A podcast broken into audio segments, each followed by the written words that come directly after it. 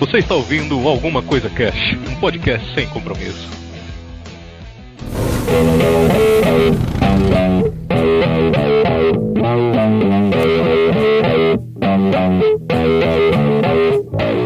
Olá, senhoras e senhores. Aqui é o Febrini e o Motoqueiro Fantasma é o herói mais heavy metal das HQs, cara. Heavy metal!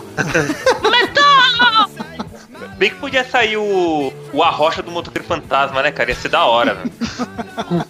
É, tem uma galera aí que canta forró que se veste igual, igual o roqueiro, né? Os caras cabelão, Então. roupa preta, roupa de couro. Não vejo diferença de um forrozeiro pra um, um headbang, cara. Desculpa. Nossa senhora. O branco já despertando a ira da da galera. Aqui é o Marcelo Vulgo Branco e o filme do Nicolas Cage é meu guilty pleasure.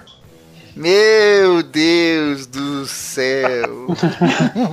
pra quem não sabe o que é guilty pleasure, é tipo um prazer culpado, sei lá. É uma coisa que é vergonha eu, alheia, eu, né? eu sei que é ruim, mas eu gosto. Exatamente. É, bota ruim nisso, né? Aqui é o Raul e com o Motoqueiro Fantasma, a entrega é infernal. Eu pensei que o Raul ia falar, com o motoqueiro fantasma não se brinca. É, não. Muito bem, senhoras e senhores, estamos hoje aqui reunidos, né? Nós três aqui, só os cuecas de plantão. As meninas não gostam do motoqueiro fantasma. pra trocar uma ideia sobre esse personagem aí, né, cara? Tão famoso que as pessoas pensam que conhecem, né?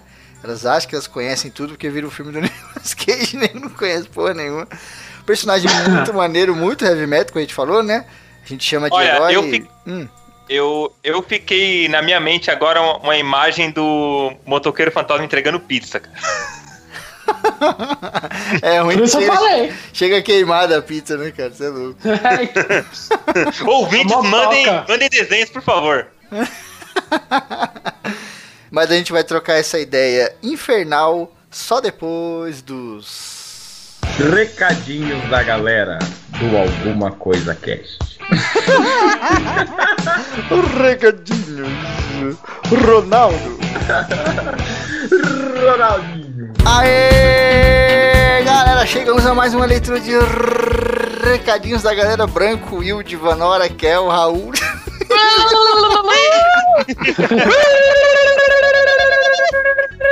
Vai, gente. Nossa senhora, gente demais. Chegaram até os árabes. É, é um recadinho cheio, tá ligado? É verdade. Olha, esse recadinho é especial, né? De 200 programas, né? Especial. É, caraca, quando eu entrei, eu achei que não ia dar 10, cara.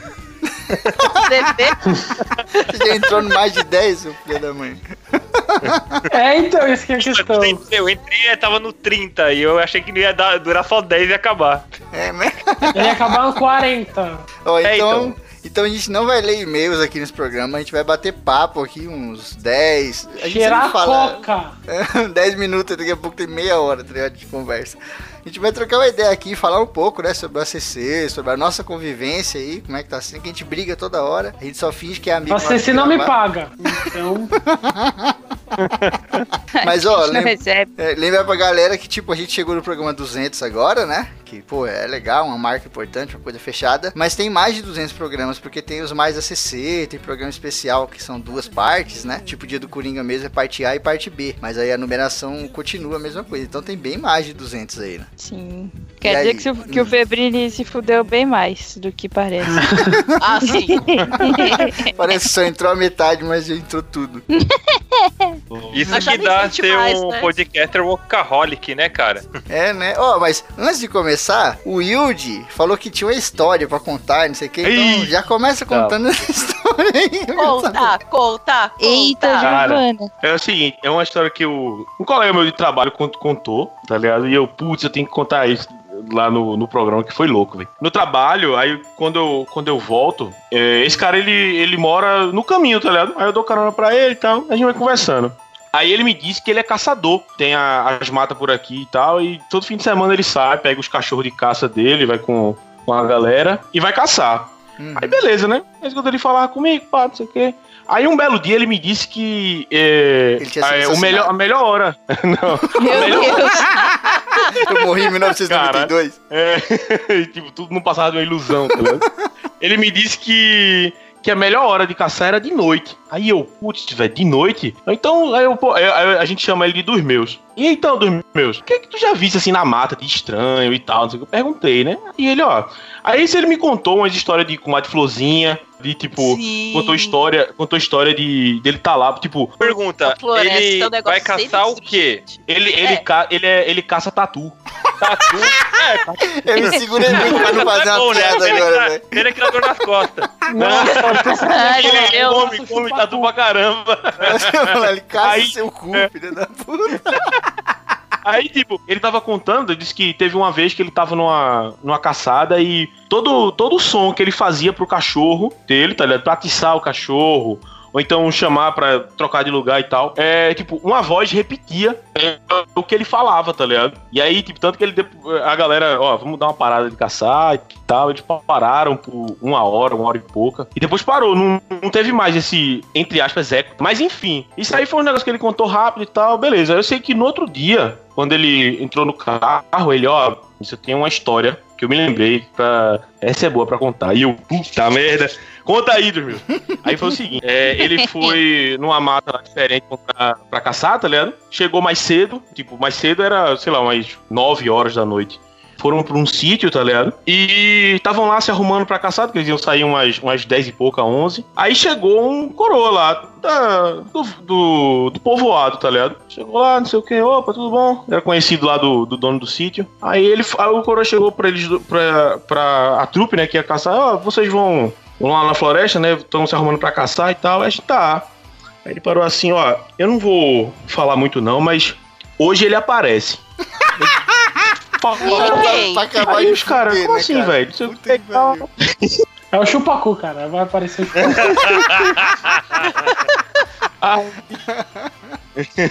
Não, calma, calma. Aí, tipo, é, o, o velho falou isso, tá ligado? Aí, tipo, aí ele ficou, né? Ficaram nessa, né? Ele, ele falou a parada, a galera ficou, ficou, que porra é essa? Mas ele também não falou nada e os caras desconversa, é, desconversou e ninguém deu bola. Beleza, eles foram pra caçada, tá ligado? Aí tava lá, eu sei que passou um, um- umas três horas assim que eles estavam na mata. Aí os cachorros é, perceberam alguma coisa, tá ligado? E aí correram, mata pra dentro, tá ligado? Aí ficaram nessa, ficaram chamando os cachorros latindo, daqui a pouco os cachorros pararam de latir. E aí eles correram de volta pros caras, tá ligado? Correndo e ficaram, tipo, parados assim, com medo, tá ligado? Tremendo, calado. Rabo entre as pernas. Aí os que porra é essa, velho? Ficaram assim. E aí eles caçam com, com um lampião, tá ligado? Usam é, é, fogo pra, pra iluminar. Eles Aí- batem no- com os tatu? Tipo, eles batem em cima com o lampião? Como assim? Não, Não, porra. pra enxergar, né, macho? Caralho. Eles espancam o tatu com o lampião. é Ele caça com o lampião, ele vai com o lampião É. assim, mata o bicho, Belo, né? belo jeito de caçar. Eles vão fantasiados. É, porque todo É, mundo sabe que tatu só morre com golpe de lampião. Se você der um tiro nele, ele não morre. Ele é tipo um vampiro, tá ligado? Aí você joga o lampião em cima do tatu, né? Exatamente. Aí beleza, né? Eles ficaram parados, olhando. Aí eles ouviram, começaram a ouvir um, um som de pisada no, no mato, tá ligado?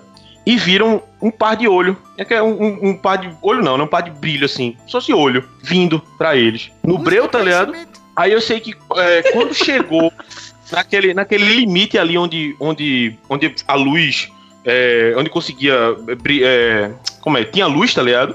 Entre, entre, a Alcançada. penumbra, é, entre a penumbra e a área lá que a. Que a, Que o a lampião luz, mágico o- o estava iluminando. Isso, o lampião Qual que mágico. é a cor dos olhos? É vermelho? Era, era um brilhinho, um brilhinho vermelho, tá ligado? Pontinho assim. Ah! É aqueles então lasers que a galera é- compra. É Bilu. Ah, então é o, é o Satanás, porra. Se ele falar dois É. passos para trás, eu sei que é. Eles estavam lá e. Só que o seguinte: o que chegou perto deles é. Não era humano, tá ligado? Era um. Era um. Era uma criatura alta. Devia ter. dev- é, pelo que ele me falou, né? Devia ter uns 2 metros e 10, 2 metros e 15, por aí, tá ligado? E, tipo, ele não tinha pelo nenhum no corpo, tá ligado? É, a pele dele era como se fosse uma, uma parada assim meio deformada, como se fosse uma- um negócio meio é, crequelento, tá ligado? De, tipo, cicatriz, de queimadura, tá ligado? Uma parada bem feiosa, uma pele acinzentada, tá ligado?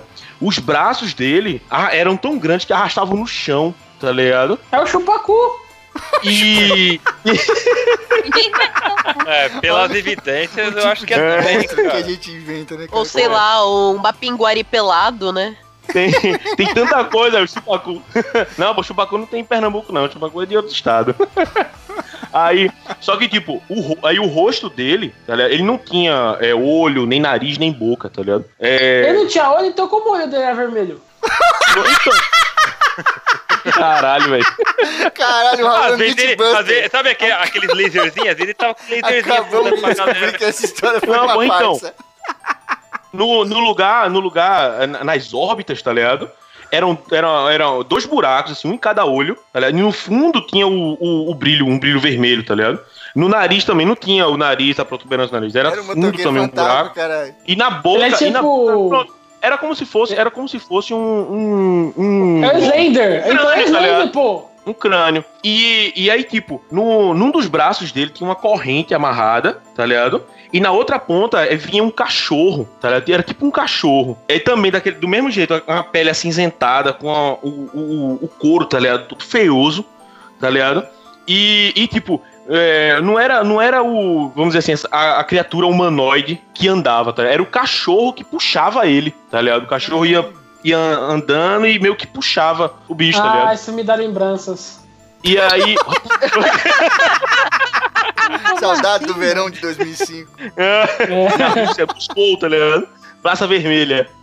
E, e aí, tipo, é, ele não. Ele não, não falava nada, tá ligado? Soltava só, tipo, um grunhido, um, um muxoxo, tá ligado? Um, só, só, tipo. é, sons é, é, inau- é, que não dava pra ser entendido, tá ligado? Culturais, E aí- né? É. Os caras eles ficaram cagados foda de medo, tá ligado? Aí Era tipo esse- aquelas línguas que evangélico fala, tipo, sai cerebicanta! Tal. Não, era, era, tipo, era grunhido mesmo, tá ligado? E aí, tipo, é, chegou um, um deles, ainda levantou a espingarda, mas aí o outro segurou, tá ligado? Aí, porra, não faz isso não. Eles ficaram parados. Falou, ei, Tá cara, ligado? não vai matar o chupacu não, é louco? Depois ele vai se vingar, tá ligado? E aí, tipo, eles ficaram nessa por, um, por uns minutos só, tá ligado? E aí o bicho ficou carinho. lá e tal. E aí ele fez só, tipo, um barulho de tipo. que ele, ele, ele explicou lá, mas como eu entendi, o, o, o meu entendimento foi tipo: o bicho fez tipo um. Ah, foda-se, tá ligado? Fez um, um barulho assim, um, ah. O bicho falou, foda-se.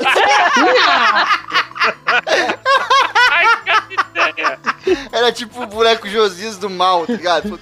Ah. É, é.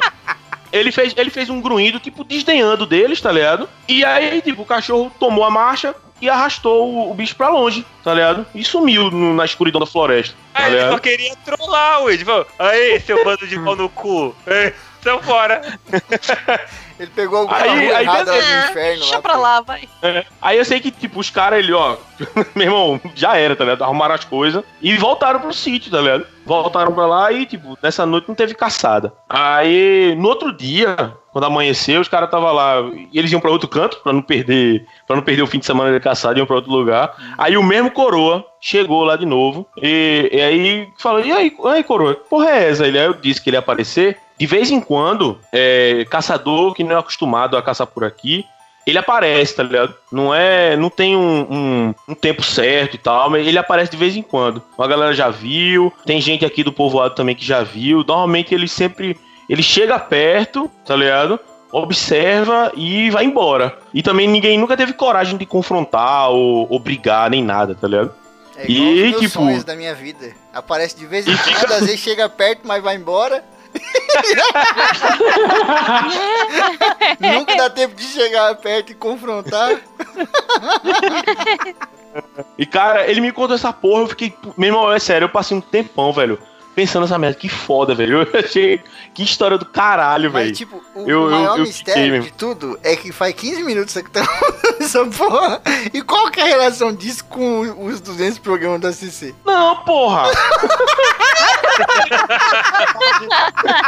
a história misteriosa, vocês vocês cagaram pra história. Foda-se, eu não tenho não vontade mais. A relação é que ele era ouvinte. Não, e outra coisa, a relação que eu falei foi da porra do, do programa de, de motoqueiro fantasma. eu te liguei. Mas a galera gosta, né? A galera gosta de história de terror. Depois dessa história, nossa, essa história, meu, tá todo mundo aqui. Nossa, cair da Acabou. Coitado. Eu não É que que não tem, ma- é que não tem mato aqui. É, Will, não dá, cara. Com a galera assim. É tipo você ir no cinema com o pessoal, todo mundo bêbado, né? Aí você vai ver exorcista. Ixi, não, não dá, não dá mesmo. É, mas muito bem, vamos lá. 200 programas do ACC depois dessa história maravilhosa do Chupacu e seu cachorro, o guia. O O maluco, era- o cachorro dele era um cão guia, porque ele era cego, cara. A gente vai desvendando a história. Tá vendo? Ai, ai. Mas, gente, vamos lá. 200 programas aí especial aqui. O que, que vocês têm pra dizer pro ouvinte aí? Falar sobre todo o feedback da galera, né? Como que tá sendo gravar, o que, que o ACC mudou em vocês e coisas do gênero. Vai, Kel. Continuamos todos pobres, tá? A gente não ganha dinheiro com essa merda. Continuamos aqui muito bem, felizes, amando vocês, né? É isso aí. Um beijo. Mentira, sacanagem. Ô, Raul, cuidado, sua câmera tá ligada, tá carregando aí, mostrar a pica Eu aí. sei, eu tô. Olha o nude, Essa olha a bosta pra. Eita, pelado! Eita! Vai, Kel, continua. Eu já vi uma bunda ali. É, cara, é o programa do tempo, tem que ter nude, pelo amor. Já teve chupacu, teve nude, teve terror, meu Deus. Ai, Eu, tô, eu cansei de ligar essa porra aqui, tá ligado? É só apertar onde tem a câmera, caralho. Ah, tá. Meu Deus do céu, é muito difícil. É a tecnologia. Tem que chamar o chupacu lá do Will pra desligar. Mas vai, que continua. Bom, hoje foi o ACC é um programa muito especial para todos nós que participamos dele. Vivemos muitas coisas, passamos por muitos momentos incríveis, outros não tão incríveis, porém sempre muito unidos e com a ajuda de todos vocês e ouvintes, continuamos aí até hoje. São, já são quantos anos já? São quatro anos, esse ano faz quatro anos. Se eu não Já criança, estamos na pré-escola agora. Olha aí. Mas eu queria agradecer a todo mundo que tá aí. Tem gente que deve estar ouvindo a gente desde o do primeiro, né? Desde lá do. Primeiro, quando a metade da galera que tá aqui não fazia a parte. Tipo, Metade tá sendo não é. generosa. é verdade, só tem o É, Raul. gente, é, é que a gente foi Raul o lugar, Cobrinha. fomos dando golpe. Eu, eu estou aqui por puro golpe. É. É que a peneira só segura. eu não vou cair. Eu não vou cair nessa porra. A peneira só segura os melhores, pô. É isso, Kel? É isso aí, seu agradecimento? que merda, vocês estão. Ai, E você, Vanora, que chegou há pouco tempo, mas eu posso dizer que você já ajudou muito, muito, muito. Teve gente que ficou anos no ACC e saiu e não ajudou um terço do que você ajudou em poucos meses aí. Como é que tá sendo pra você a experiência? Então, tá sendo uma experiência bem bacana, apesar de ainda não ter muito tempo de convivência como podcaster mesmo, mas conhecer vocês como, como ouvinte. E é curioso porque assim, ele me deu um propósito diferente numa época que eu tava precisando de um sentido maior na vida, tal, por estar de molho por causa da, da doença crônica. Também pelo fato de que a cada episódio que você grava, você acaba aprendendo muita coisa. Fora a, troca que a gente acaba fazendo, né? Porque, sei lá, a gente grava, a gente tem o produto pronto, mas tem também a parte da, da convivência, que a gente vai trocando informações e pedacinhos de experiência de vida, tanto com os integrantes do podcast quanto com os ouvintes. Então, assim, é uma. A gente costuma brincar, né? Dizer que assim, ah, o podcast ele é um rádio que funciona na internet. Mas sim, a gente tá falando com as pessoas e a gente tem uma, um feedback, a gente consegue saber, de certa forma, o quanto que a gente pode impactar positivamente na vida dos outros. E eu acho isso muito valioso. Sim, muito maneiro. Muito verdade. Aí você compara agora o que Aprende, que é aprende Visquel. Agora, Até minha dizer, história gente, foi zoada. Que é o chupa-cu do cachorro. É, a, a é é a única que tá levando a sério essa porra aqui. Fala, Kel. Só queria dizer que essa é a última CC, tá, gente? Beijo, tchau. Agora é só TPM. Eu vou lá pra cozinha fazer pote de arroz.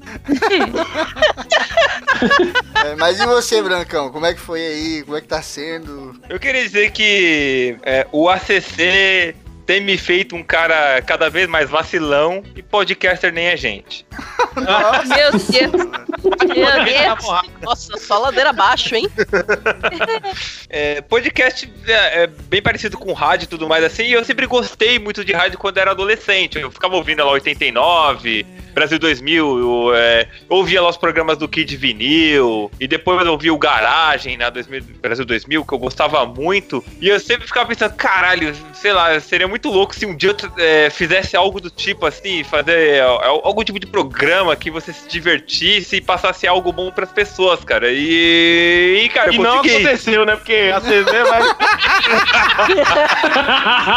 Ele Tá esperando até revoltado. Ele tá revoltado que ninguém ficou com medo da história dele. Agora a missão de vida dele é destruir o que os outros vão falar. Não, aliás, eu me espelho muito nesses caras que eu ouvi aqui no Kid Vinil, o pessoal do Garagem mesmo, quando eu vou gravar. Então, assim, mano, tipo, sei lá, a gente não ganha porra nenhuma isso aí, a gente não, não, não tem ajuda de nada, mas, meu, é, sei lá, eu, eu sei que a gente tá fazendo algo de bom pelas pessoas, assim, é. É, ainda mais no, no mundo de hoje que tem tanta gente falando merda por aí, então, sei lá, eu acho que. Vamos falar É, junto. O importante é participar, né? É, É, não, eu- vamos falar merda que passa bem pras pessoas, pelo menos. É, que fertilize, né? Que vira adubo. Olha aí, ó, é uma merda que fertiliza. Esse é o ACC. Exatamente. Ai, meu Deus. Valeu aí todo mundo, valeu, meu, meu- Oh. obrigado por estar aí, obrigado por estar nesse grupo e obrigado pelos ouvintes também. Sim, é Olha nóis. aí. Ó, olha, eu acho que assim, o Febrino pode cortar todo o resto, deixa só a Vanora falando a história do Wilde e acabou. Porque tá muito bem. O, o que vocês falam aqui é, reflete no- lá na frente. Eu não sei de nada. Cada um fala o que Vixe. quer. Olha, sente essa merda.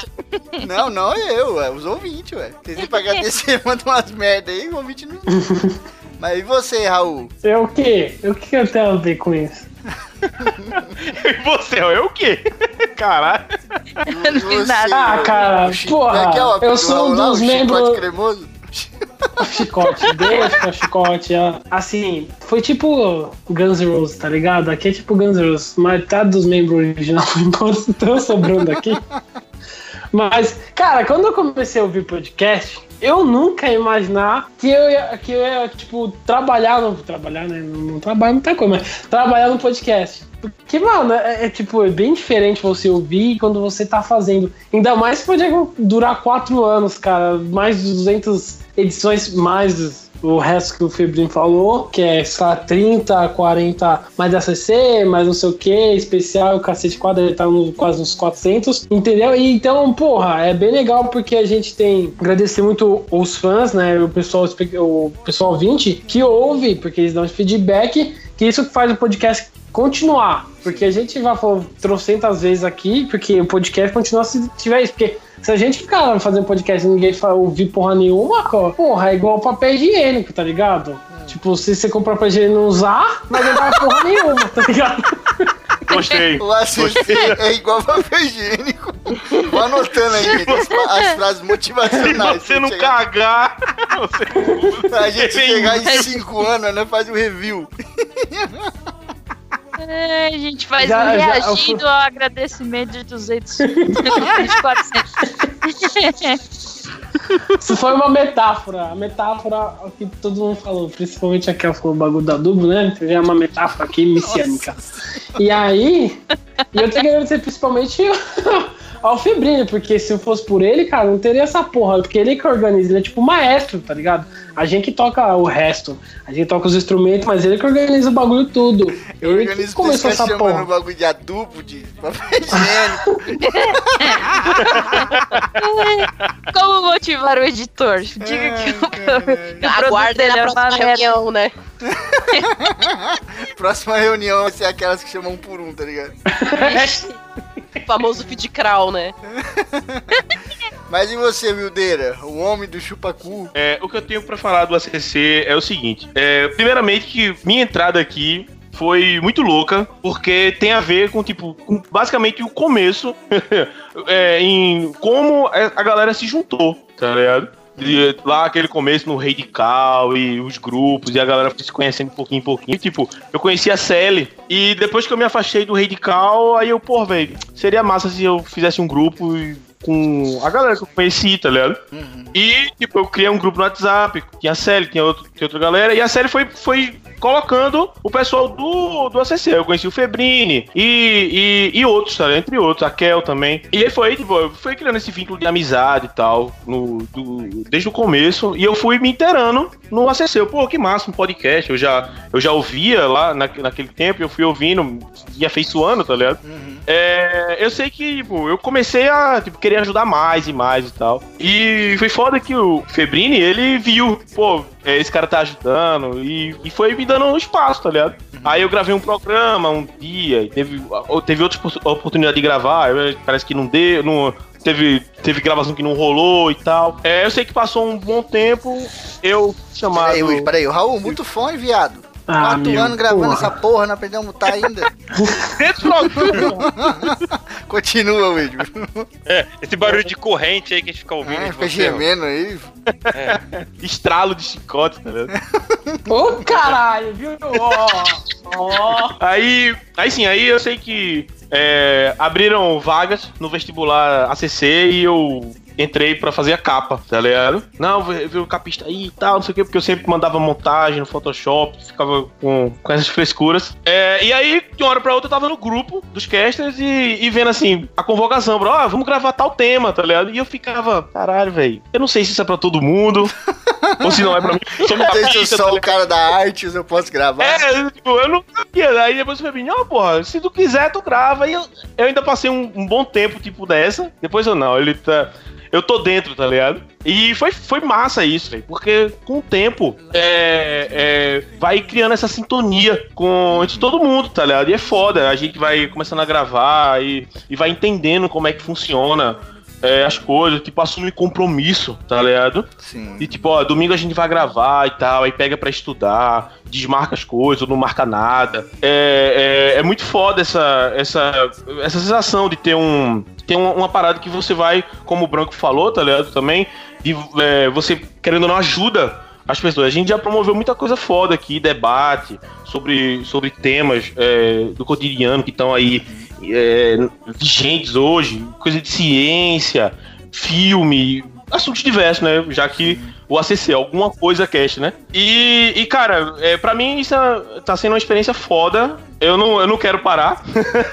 a gente vai até onde depender de mim, a gente vai até onde der. Eu vou fazendo as capas, gravando e, e gravando aqui o e-mail e tal. A gente vai, vai nessa brincadeira, essa brincadeira gostosa. É, agradecer a todo mundo, e vocês são foda, tudo do caralho.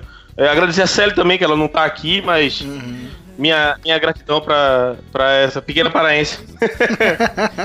agradecer, porra, agradecer aos ouvintes, né, que, que é o trabalho de laicar, né, a gente manda programa, eles escutam e tem que ter essa, essa relação bonita. E, cara, é isso, velho. É...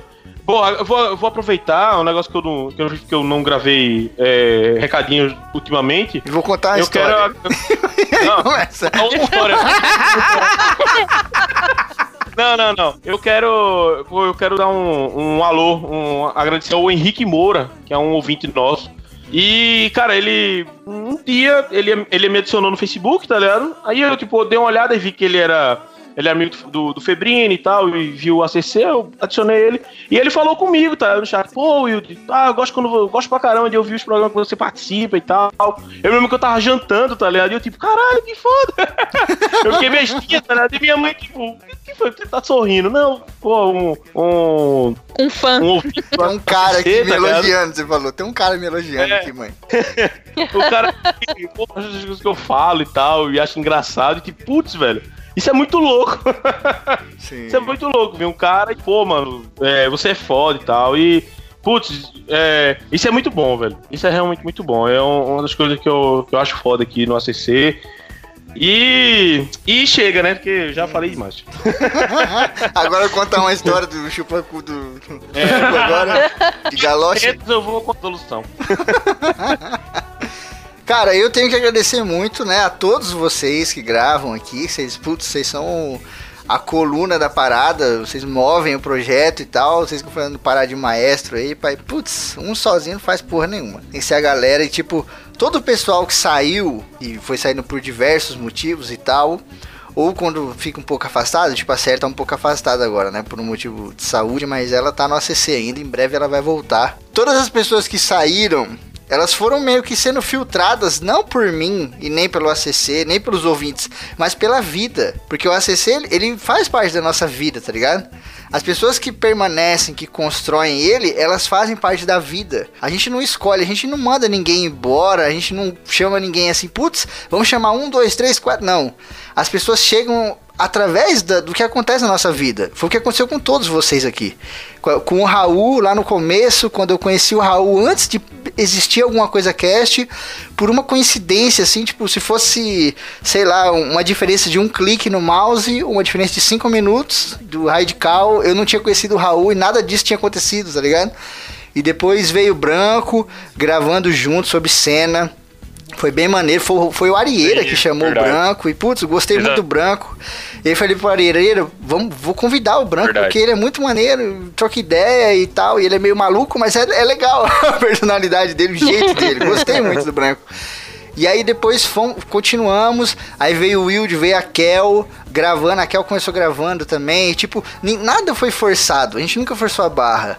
Depois veio a Vanora também, porque a Vanora gosta muito desse negócio de arte, e eu conversava muito com a Vanora, e a Vanora tava nesse momento da vida dela de poucos projetos, né, ou de falta de projeto, uma coisa assim. E eu acho que o ACC é um projeto bacana. Eu acho que ele muda muito a vida da gente.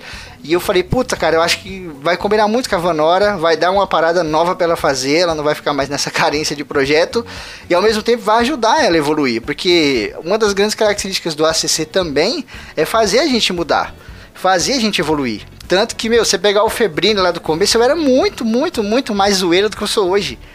E a gente vai mudando. O Wilde era muito mais ogro do que ele é hoje, com todos os aspectos, tá ligado? muito mais viking do que ele é hoje. E, tipo, o branco também era muito mais caótico. A Kel era muito mais bobona. Hoje a Kel tá muito, tipo, fala mesmo, tem opinião forte, foda-se, tá ligado? O Raul também. O Raul, quando começou, era mó tímido. Nem gostava nem de falar com as pessoas. A gente marcava enquanto você o Raul. Ai, meu Deus, não posso ir. Porque as pessoas vão me ver na rua. Não dá. Não, não dá. Então o ACC muda gente, eu acho isso maneiro. Porque muda a gente junto, muda muda a gente em conjunto. Tem muita gente que fala assim, pô, vocês têm uma química maneira, né? Vocês trocam ideia, tem uma química maneira, não sei o que tal. Apesar da gente zoar muito, se atropelar, tem a edição que conserta, a gente tem uma química foda porque a gente praticamente vive junto, mano. A gente tá o tempo inteiro trocando ideia, o tempo inteiro falando de coisas, né? O ACC junta a gente, ele dá coisas pra gente conversar todo, todo, todo final de semana tem um tema pra gente conversar. Se pá, a gente conversa mais do que conversa com parente nosso, coisas do gênero, tá ligado? Então Ah, isso, com certeza. isso é bom, isso faz parte da- do projeto, né? Não só conversar assim, gravando e tal, mas trocar ideia junto.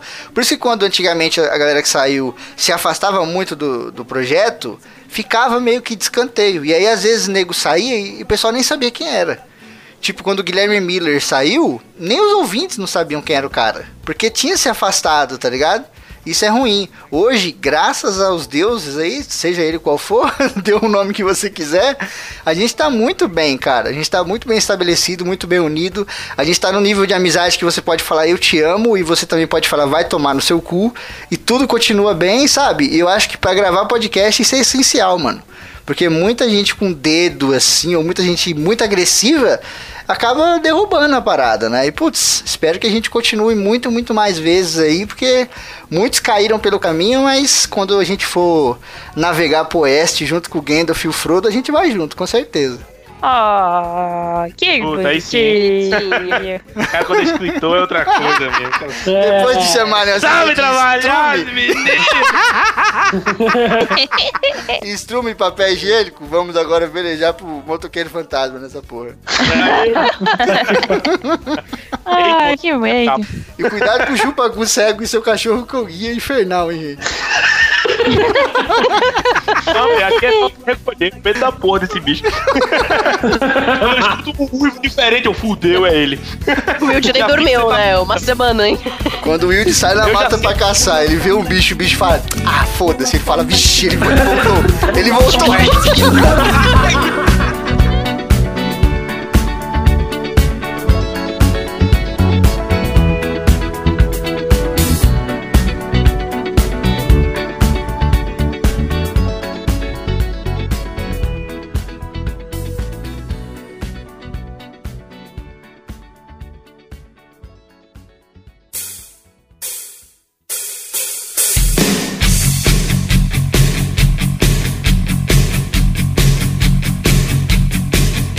Trocar uma ideia sobre o motoqueiro fantasma e tipo, a gente chama de herói, né? A gente sabe que tem todo aquele esquema de anti-herói, não sei o que. O motoqueiro às vezes ele se aproxima até de ser um- uma espécie de vilão, porque ele é muito porra louca. a gente vai falar aqui no meio do programa. Mas ele é tido como anti-herói, então se a gente chamar de herói no meio do programa, não fica chateado não fica, né, não fica dando rage, sangrando pelo orif- orifício anal. Não. a gente sabe que é um anti-herói. Não, ele é um É que anti-herói. O, problema no Motoqueiro Fantasma é que ele não confia em ninguém. E todo mundo que aparece, ele desce a porrada. Mas ele é certo, né, cara? Todo mundo É, da então, tipo, até o cara convencer que, que não é mal, ele sentou a porrada já, mano. Exato, né? E ele também, porque ele é um personagem que sofre muito preconceito, né? Tem uma das HQ que ele tá lá na Terra e daqui a pouco chega o Doutor Estranho e já começa. Volte para o inferno, ser infernal. E eu tipo, não, cara, você não tá entendendo. É, mas vamos lá, o Motor de Fantasma é um personagem bem antiguinho, né? De 1972 já. Tá aí há um tempinho já. E tem uma parada maneira do Cavaleiro Fantasma, né? Que antigamente era o Cavaleiro Fantasma, tinha esse nome, né? Era um cara todo de branco, com um cavalo branco também. E Só aí- que não tinha nada a ver. Uhum. Não tinha nada a ver com, a, com o cavaleiro, com o motoqueiro. Na verdade, ele era de uma. Uma. Como chama? Uma editora que era bem desconhecida, né? Tipo a Warren Publish. Que ela foi criada por esse personagem aí. Na verdade, ele era um cara, um cowboy, lá no Velho Oeste, claro, né? Que se vestia de branco. E na verdade não tinha nada a ver com questão de tipo sobrenatural nem nada. Ele só se vestia de branco. E não sei porque o cavalo dele também era branco. Então os dois ficavam brancos, né? É, pra passar aquela é- impressão de fantasma, né? De ser uma coisa de É. fantasma e tal, pra botar medo na galera. E aí o que aconteceu? Esse personagem, ele. Ele tinha um- até um ajudante chinês, né? O Xin Chang, se eu não me engano. E aí, só que ele, ele depois teve aquele problema dos Comic Code, que foi o código que teve lá na década de 50, né? Que começou a proibir trocentas HQ e tal, que não podia fazer porra nenhuma, porque essa HQ era meio violenta. Uhum, E aí meio que esse personagem foi- Mas isso É, foi e- alguma coisa relacionada à censura, ou Raul? A censura, teve a Foi. censura lá no o Comics Code Authority, que praticamente acho que vários casts eu já até citei ele, né? Uhum. Que é, teve um código que ele. Um psiquiatra que falou que influenciava as crianças, HQ e tal. Então, que naquela época, nos anos 50, nos anos 40, a HQ era muito aberto, né? Tinha de terror, faroeste, romance, super-heróis, claro. E outro Muito terror também, né, Raul? Tinha muita, muita HQ de terror, lá, Contos da Cripta, essas coisas também. É, então pra ele ele achava que a influência era ruim. E aí, por causa muitas dessas HQ começaram a, a perder por causa desse código, porque esse código fazia, você não podia fazer isso, aquilo, nem aquilo, nem aquilo. As crianças gostavam de ver sangue. Você tira o sangue e as crianças param de comprar aquela porra, porque a grande público era as crianças, apesar de adulto também comprar. E aí, por causa disso, esse personagem começou a ser esquecido. E aí a, a Marvel é meio espertinha, né? Esse, como esse personagem tava no limbo, ninguém não lembrava muito dele, ela decidiu meio que comprar os direitos do nome do personagem, porque quem não sabe, o Ryder, né, que aqui no Brasil não tem diferença, na verdade, né? Lá nos Estados Unidos, lá Rider seria qualquer coisa, pode ser cavaleiro, motoqueiro, motorista, até de ônibus, meu Sim, filho. Então, a, a tradução seria mais ou menos um piloto, uma coisa assim. um motorista. Piloto, corredor, né? É, pode ser É. também. O montador. montador também. E aí aqui no Brasil que, né, se traduzir não tem essa coisa ampliada, né? Lá tem muita palavra que pode ser considerada para qualquer coisa. E aí, por isso, Ghost Rider pode ser tanto o pessoal em cima do cavalo, ou como em cima da moto, ou como no atual que a gente conhece, né? Que ele agora usa um carro. E aí, a, como a Marvel falei antes, ela foi esperta e decidiu comprar os direitos do nome do personagem, deu aquela recalchitada, né? Pra falar, ô, não é igualzinho, tá ligado? Tipo, vamos tomar um processo no rabo, e decidiu relançar até nos anos 70 e tal, pra um pouco antes, né, do Ghost Rider ser lançado, pra, pra poder usar. E depois o os criadores, né, o Roll Thomas e o Mike Pollock, é, meio que se basearam nesse personagem para criar o Motoqueiro Fantasma. Que, aliás, são os caras que eu nunca tinha ouvido falar. Você sabe se eles fizeram alguma coisa além do Motoqueiro Fantasma? Porra. Ou o Mike Thomas Só e o Mike... a Marvel quase toda só.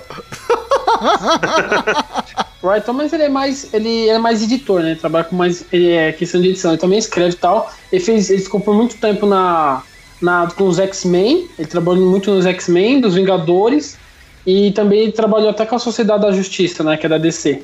É, mas tipo, o fora desses caras da Marvel que a gente vê, o criador do Homem-Aranha, o criador do Homem de Ferro, o criador do Motoqueiro, que tipo, esses caras eles estão juntos de uma certa forma, fazendo o brainstorm, tá ligado? Então, tipo, sei lá, o cara que criou o, o Homem de Ferro, ele ajudou no brainstorm do motoqueiro. E o cara que criou o Homem-Aranha, sabe, umas coisas assim. Tipo, são os caras que estão criando ali, mas é muito brainstorm, é muita gente é, junto, sabe?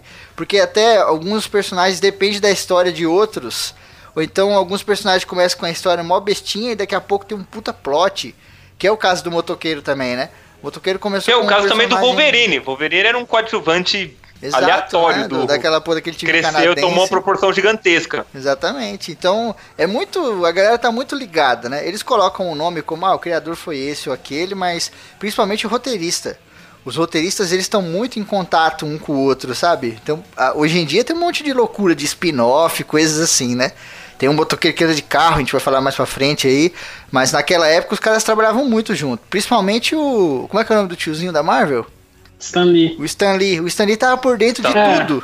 Tem coisa que acontece Stan Lee, agora que ele ele nem sabe. coisa, né? É, tipo. É, agora um ele HQ do- praticamente é, é tipo a Rainha Elizabeth, tá ligado? Ele só tá lá mais por imagem. Sim, teve um HQ, não sei se foi do Homem-Aranha, eu acho que foi do Homem-Aranha, que mataram uma personagem lá. Não sei se foi a Gata Negra ou se foi a Jean Grey, sei lá, mataram. E aí foram entrevistar o velho e perguntaram, pô, mas e aquela mina que morreu? Ele falou, morreu? tipo, o cara não tava nem sabendo. Porque, mano, é Ele muita sabe, gente, é muito arco, é muito personagem, Ele, é muita ele já contribuiu de bastante, né? Ele e o Jack Kirby, assim, década de 60, até um pouco a década, começo da década de 70, ele- eles mantiveram muita coisa.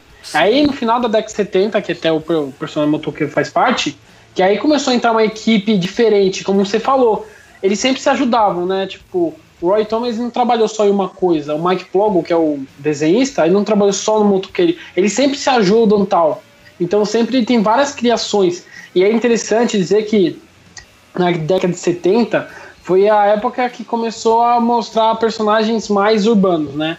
Tipo, a volta do Demolidor, né? Com o Frank Miller, Luke Cage e o próprio motoqueiro também. Ele tinha es- essa coisa mais questão de anti-herói. O anti-herói começou a pegar muito popularidade, né? A própria Inclusive, DC também, né? A DC começou a focar pra caralho nisso aí. Tanto que muito É. herói da DC não tem nada a ver com essas porra de sobrenatural nem nada, né? Não, não. Eles começaram a dar aquela experimentada, né? Porque o sobrenatural, até antes, não era aquela coisa mais terror, né? Não era tão terror, era mais puxado pra fantasia tipo o Thor, né? Ou o Doutor Estranho, que era uma coisa mais de boa.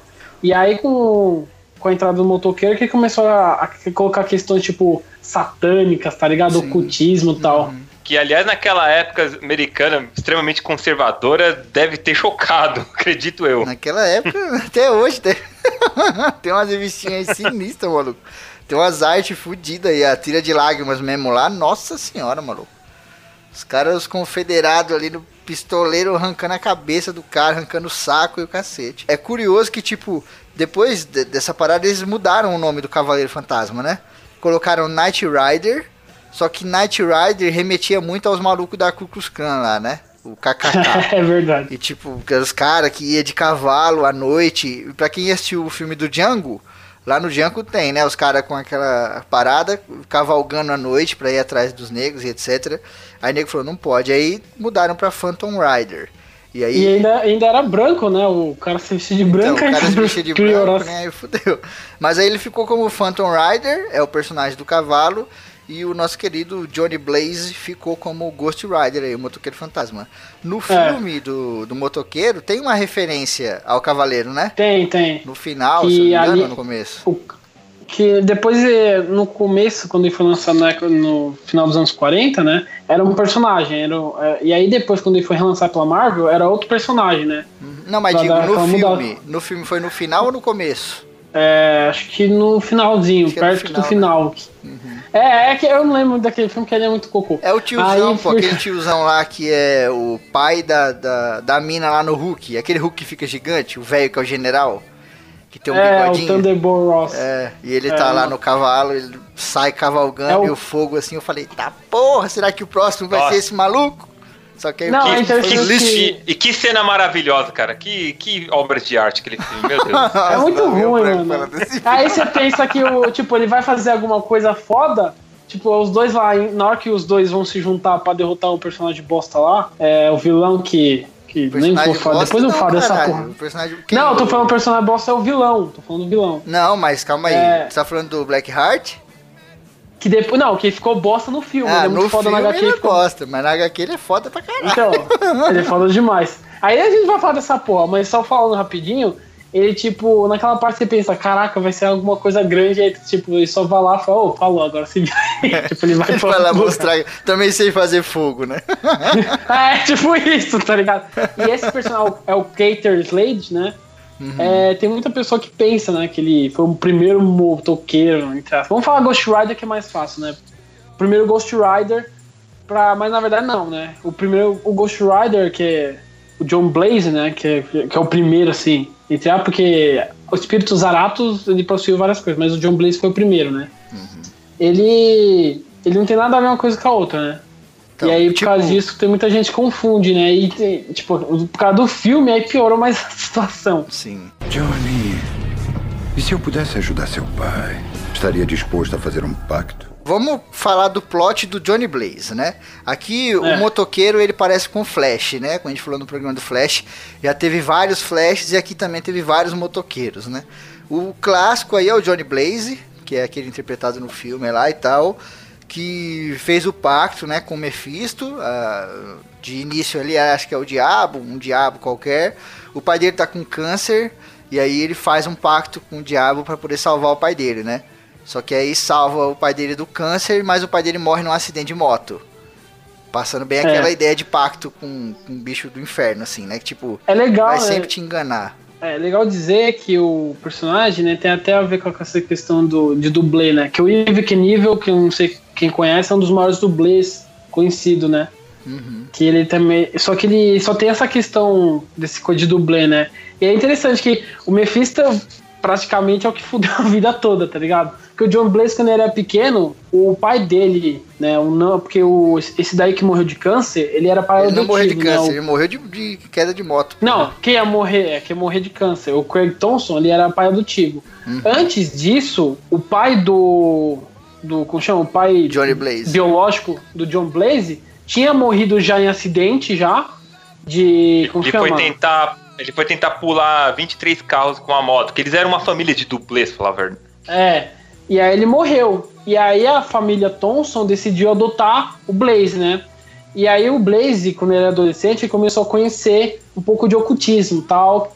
E eu não sei, ele devia ter lido a HQ do John Constantine pra aprender que isso daí dá bosta sempre. É, né? Tanto que, tipo, no filme, quando ele vai fazer o acordo lá, ele, tipo, quebra a mão no.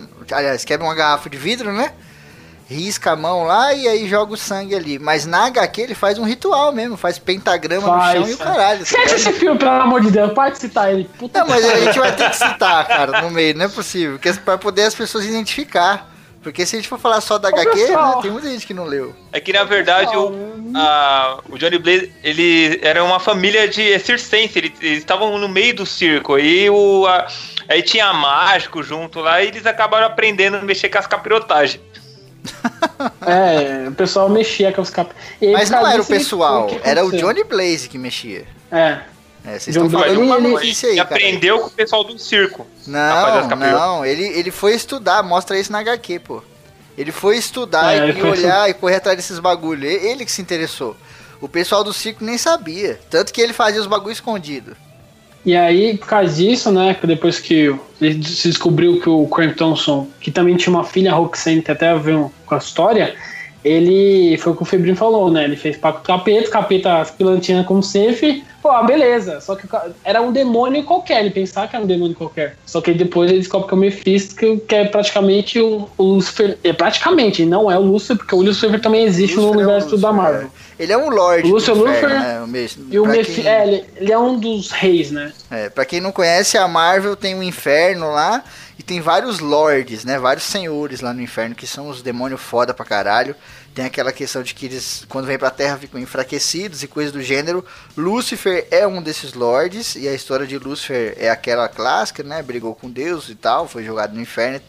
Mas o Mephisto é um desses lords, tem um poder ali meio que igual ao do Lúcifer e ele faz essa treta. E aqui é interessante a gente explicar por que, que o Johnny Blaze ficou assim, né? Pegando fogo, essa porra toda. Por conta de um outro demônio. No filme, ele tem que citar o filme, pode referência. Eles falam do anjo caído, né? Teve um anjo caído, não sei o que, mas na HQ é diferente, né? O plot é dos Aratos lá, que era um demônio muito antigo que ficou aprisionado lá na Terra. E quando rola esse acordo, o Mephisto aprisiona os Aratos no corpo do Johnny Blaze. Por isso que ele vira essa parada, porque ele é um espírito de vingança, né? Ele tem esse espírito É. de vingança. E, cara, o plot inteiro dos Aratos é muito foda. Só o plot dos Arados já é bom, porque, como você falou, ele é um demônio antigo pra cacete. Na verdade, ele é das eras lá antigona tal. Que. Eu não vou se aprofundar tanto. Os homens né, das cavernas, mano. Tinha homem da caverna É. que dançava pra ele, adorava ele, pintava ele em parede de caverna. Ah, tipo, no cu, tupu, alguma coisa assim que invocou ele a primeira vez, né? Que pra... E foi a primeira vez que o, o Ghost Rider, né, apareceu lá. Na época lá das, das antigas, né? É que, tipo, E aí. o... desculpa, Raul, só um ponto. Aham. O Zaratos, ele era cultuado, né, por- pelo ser humano É. há muito, muito tempo. E isso incomodava o Mephisto pra caramba. Só que ele até então Exato. nunca tinha sido summonado de fato. Só que aí, os Zaratos que a gente tá falando é o demônio, gente, que faz o motoqueiro pegar fogo daquele jeito. E aí teve uma tribo indígena norte-americana, né, que summonou ele de fato, fez um ritual e começou a summonar esses Zaratos, porque eles estavam em guerra com outras tribos, com o Homem Branco, coisas assim. E os Aratos começou a matar meio mundo lá no bagulho, tá ligado? E aí os índios foram e ficaram felizes por isso. Só que, do outro lado, a gente tem um cara que depois vai se tornar o vilão do motoqueiro, que é o Centúrios, né? E o Centúrios, ele era um índio de uma tribo inimiga que os Aratos É. matou em nome desses índios que sumonaram ele. Então o Centúrios fez um pacto com o Mephisto, virou uma espécie de ser místico também e conseguiu derrotar os Aratos, tá ligado? E aí o que acontece? Como o motoqueiro agora fica de fogo por conta dos Aratos, a porra dos Centúrios vem pra cima do Johnny Blaze querendo matar ele. Só que o Johnny Blaze não tem nada a ver com essa treta, coitado, tá ligado? É o... Jogaram o demônio nele e ele fala, mano, eu não sei nem quem é, É tipo- você. Os Aratos também já tinha treta com o Mephisto pelo fator do. Essa coisa que você falou, né? Ele começou a matar meio mundo. E por causa disso, o Mephisto teve aquela ideia, pô, ele tá pegando praticamente todas as almas É, porque ele que se a gente alimenta, também né? precisa. Uhum, ele se alimenta É. de almas e tal. Só que ele também foi meio esperto, bem depois, né? Ele começou a ter treta porque os Aratos, pelo fator de conseguir pegar muita alma, ele pensou, pô, então eu vou fazer o quê? Vou pegar, vou fingir que eu vou ajudar os Aratos, mas na verdade eu só quero prender ele, porque aí ele pode, eu posso escravizar ele. E foi por causa disso Sim. que dessa treta também, que ele colocou né, os Aratos no corpo de John Blaze para ele meio que virar um escravo, pegador de, de- pegador de almas E pra condenadas. enfraquecer, né? Porque tem todo esse lance aí na Marvel de que o espírito do, do inferno, quando vem pra Terra, fica mais fraco, né?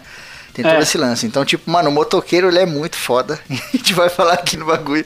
E ele tá enfraquecido. Tanto que nas, histori nas histórias que ele vai pro inferno, nossa, maluco, ele vira um. ele bota pra fuder, cara. Não dá pra segurar a criança, não. É, ele fica mais forte no inferno e até a moto dele. Entre as habilidades, o, A moto, quando entra em contato com fogo infernal, ela se reconstrói se for destruída. Sim. Ela, mano, é ele. Puta, esse maluco aqui, os caras caprichou. Tem uma classificação, né, de, de seres lá da Marvel, que são os seres alfa, beta, ômega e o cacete. E os ômegas seriam os mais fudidos, né? Seriam tipo divindades e coisas assim. Vamos dar um exemplo aqui. Eu acho que um que seria o ômega seria o Manhattan, né? Manhattan entraria nessa categoria. Não, Manhattan é da DC. Não, só um, é só um exemplo, pô, pra galera entender Ah, tá. o nível de divindade, tá ligado? Então, tipo, não é o Hulk, os malucos assim, é os caras bem divino mesmo. E o motoqueiro É, tipo fantasma. Galactus. Tipo o Galactus. E o motoqueiro fantasma tá nessa categoria. Só que o Galactus ainda pode ser morto. Uma das habilidades do motoqueiro é a imortalidade. então, mano, ele é muito apelão. É. Ele é apelão. Eu lembro quando eu joguei aquele Marvel vs Capcom 3, o Motoqueiro Fantasma ele é top tier, ele é um dos melhores do, do jogo.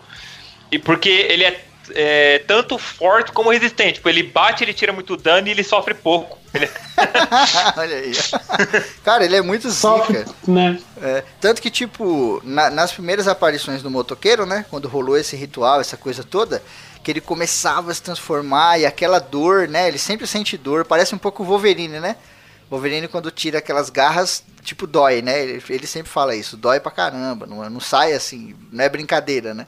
E o motoqueiro também, quando ele se transforma, queima ele, né, cara? Toda vez que transforma, dói, porque é um dos castigos de você fazer um pacto com o capeta. Mas inicialmente ele só transformava à noite e quando tinha meio que ou um demônio perto ou quando tinha alguém, algum inocente, né, sendo maltratado, uma coisa assim.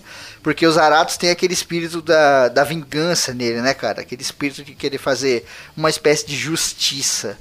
E ele sempre É, vai em entre cima. aspas. Hum, É, entre aspas. Porque É, ele é muito o mais. de problema do. Ele, é- o problema do Zarato, né, que você falou, ele, pelo fato de ele ser um demônio, né? Então ele, ele, tipo, ele meio que vira outra pessoa. Tem até uma relação um pouco com o Hulk, né? Que seria como se fosse dois personagens diferentes. Bruce Sim. Banner e o Hulk são dois personagens. Aqui é a mesma coisa. John Blaze, quando ele tá como John Blaze, ele era bonzinho. Ele era uma pessoa, entre aspas, boa, Sim, né? ele é de gente dar-. Ele, ele fica quando ele. é, quando ele fica, por exemplo, até a gente conversou um pouco isso no, no WhatsApp, né? Quando ele. O Zaratos mata alguém, toda vez o, o coisa fica meio ressentido, tipo, porra, meu. E aí toda vez ele tenta controlar o Zaratos, porque os, se, se- tipo, se o Zara conseguir possuir ele totalmente, que é um pouco difícil, né? Mas já aconteceu já, é, é tipo, ele toca um foda-se e mata todo mundo que tiver pela frente. Ele mata criança, mata adulto, mata velho. Não, Não, criança não, caralho. Ele só mata quem tá devendo. Quem cometeu Se a criança erro. fez cagada, meu filho, É, ele ele, ele é um, ele é um extremista. O motoqueiro fantasma é um extremista. Então, Porque o que, é. que ele faz? Ele mata alguém que já cometeu alguma coisa errada. Pecado. É, É, algum pecado, coisa alguma coisa assim, no conceito dele. Então vamos dar um exemplo. Se um cara assassinou uma pessoa, o motoqueiro vai lá, usa aquele poder dele, né, que é o olhar da penitência, né? Que ele olha nos olhos da É. pessoa, consegue enxergar a vida da pessoa e tal, e faz a pessoa reviver o sofrimento que ela causou pros outros. Então, tipo, esse cara assassinou alguém, o motoqueiro vem e mata ele, suga a alma dele, aquela coisa toda. Só que às vezes tem um cara que tava andando na rua e tinha alguém sendo assaltado, mas o cara não parou pra ajudar, o motoqueiro mata ele também. Porque o motoqueiro é um extremista, tá ligado? Ele fala assim: não, você que matou aquele cara, você podia ter ajudado. E aí ele começa a levar isso muito a sério. Tem a ver com o que o Raul falou, porque ele é um demônio, né, cara? Ele não é um anjo nem um herói. Ele tá muito mais entre um anti-herói e um vilão, enquanto motoqueiro, enquanto Ghost Rider, do que um anti-herói puro, né? Como seria o caso do Justiceiro, sei lá. Porque é por isso que ninguém gosta dele. Ó, no inferno ninguém gosta dele, no céu ninguém gosta dele e na terra ninguém gosta dele. É porque não existe ninguém que nunca fez merda. Todo mundo já fez merda alguma vez na vida, tá ligado? Então o nego não gosta e ao mesmo tempo tem medo. Porque fala, mano, esse maluco aí não dá pra, tá ligado? Pô, ele quase. O cara é meio sem noção. É, cara, tem uma HQ que ele tá lá. Não lembro qual que é agora, bicho. Eu acho que é aquela ciclo vicioso, né? Que o diabo se divide em meia, meia, ah, meia essa é almas. muito, muito bom, assim. É, e tipo, mano, ele tá lá andando lá no cemitério, não sei o que, daqui a pouco aparece o Doutor Destino. E a gente, aliás, Estranho. o Doutor Estranho, perdão, isso. E a gente já fez um programa aqui sobre o Doutor Estranho. Vocês já sabem que ele é pica. aparece lá e começa. Vai pro inferno, besta maldita, daquele jeito dele e tal, né? E aí o motoqueiro fala, meu irmão, você não sabe com quem você tá falando. E aí vai naquela, não sei o que, daqui a pouco o motoqueiro mata ele. Olha nos olhos, dá toda uma merda, o maluco vai, se fode morre no chão. Aí vem um ser angelical, uma mina lá, tica de tica ah, eu vim aqui pra trazer sabedoria, pra salvar. Daqui a pouco o motoqueiro gruda na gola da mina e eu falo, mano, daqui a pouco ele vai matar todo mundo nessa porra. É, essa HQ, tipo, não é assim, ele chegou. É que na verdade ele descobre que é o John Blaze, né? A aura, ele fala, ah, eu tô sentindo sua aura e tal, o John Blaze aqui. Só que o John Blaze ele tá um pouco se fuder porque ele tá querendo perseguir o capeta, né? O Lucifer, de qualquer jeito. E o que aconteceu anteriormente é que o capeta sempre ficava pregando peça nele, sempre ficava se transformando em pessoas que conhece ou também pessoas desconhecidas. Então ele pensa que o, o, o Doutor Estranho, o Doutor Estranho é um capeta, então ele ataca e ele fica, Lucifer, mano. Né? É, ele fica, porra, é, tô tentando te ajudar, caralho. Então, é até uma hora que o Doutor Estranho também perde a paciência, né? E aí ele, mano, ele tem, tem uma, uma treta com ele. pode fazer, né, na frente do motoqueiro, perder a paciência. É. Meu amigo, é, pra dar um pau no Doutor Estranho, meu, o é, cara tem que ser forte, mano. Que quem ouviu aí o cast do Doutor Estranho percebeu que ele é pica. ele é muito foda, cara. Só que o motoqueiro ele... é mais, né, cara? Johnny, e se eu pudesse ajudar seu pai? Estaria disposto a fazer um pacto. Infelizmente, ele usa o olhar da penitência e depois ele vê que a, ele fez cagada, né? O John Blaze vê, né? Ele olha se transforma Não, assim, o próprio, John Blaze fala, Putz. É, o próprio, a consciência dele, né? Porque, tipo, é. tem uma relação. Quando ele se transforma no motoqueiro, ele meio que, às vezes, ele consegue pensar e consegue entender o que ele tá falando. Em outras versões, às vezes no inferno, coisas assim, ele consegue conversar bastante, né? Trocar ideia de forma civilizada. E em outras vezes ele é possuído completamente pelos Aratos, tá ligado? E aí é nessas horas que, meu irmão, sai de baixo. Então, tipo, nessa hora com, com o Doutor Estranho, ele ainda tá conseguindo pensar, tá ligado? Tanto que quando ele olha nos olhos do Doutor Estranho, o Doutor Estranho vê toda a merda que já aconteceu na vida dele, meio que tem uma morte cerebral, né? Fica lá no chão lá com o zóio apagado, todo zoado. E ele fala, puta, esse cara era inocente. Mas aí ele fala, ah, foda-se, segue o barco.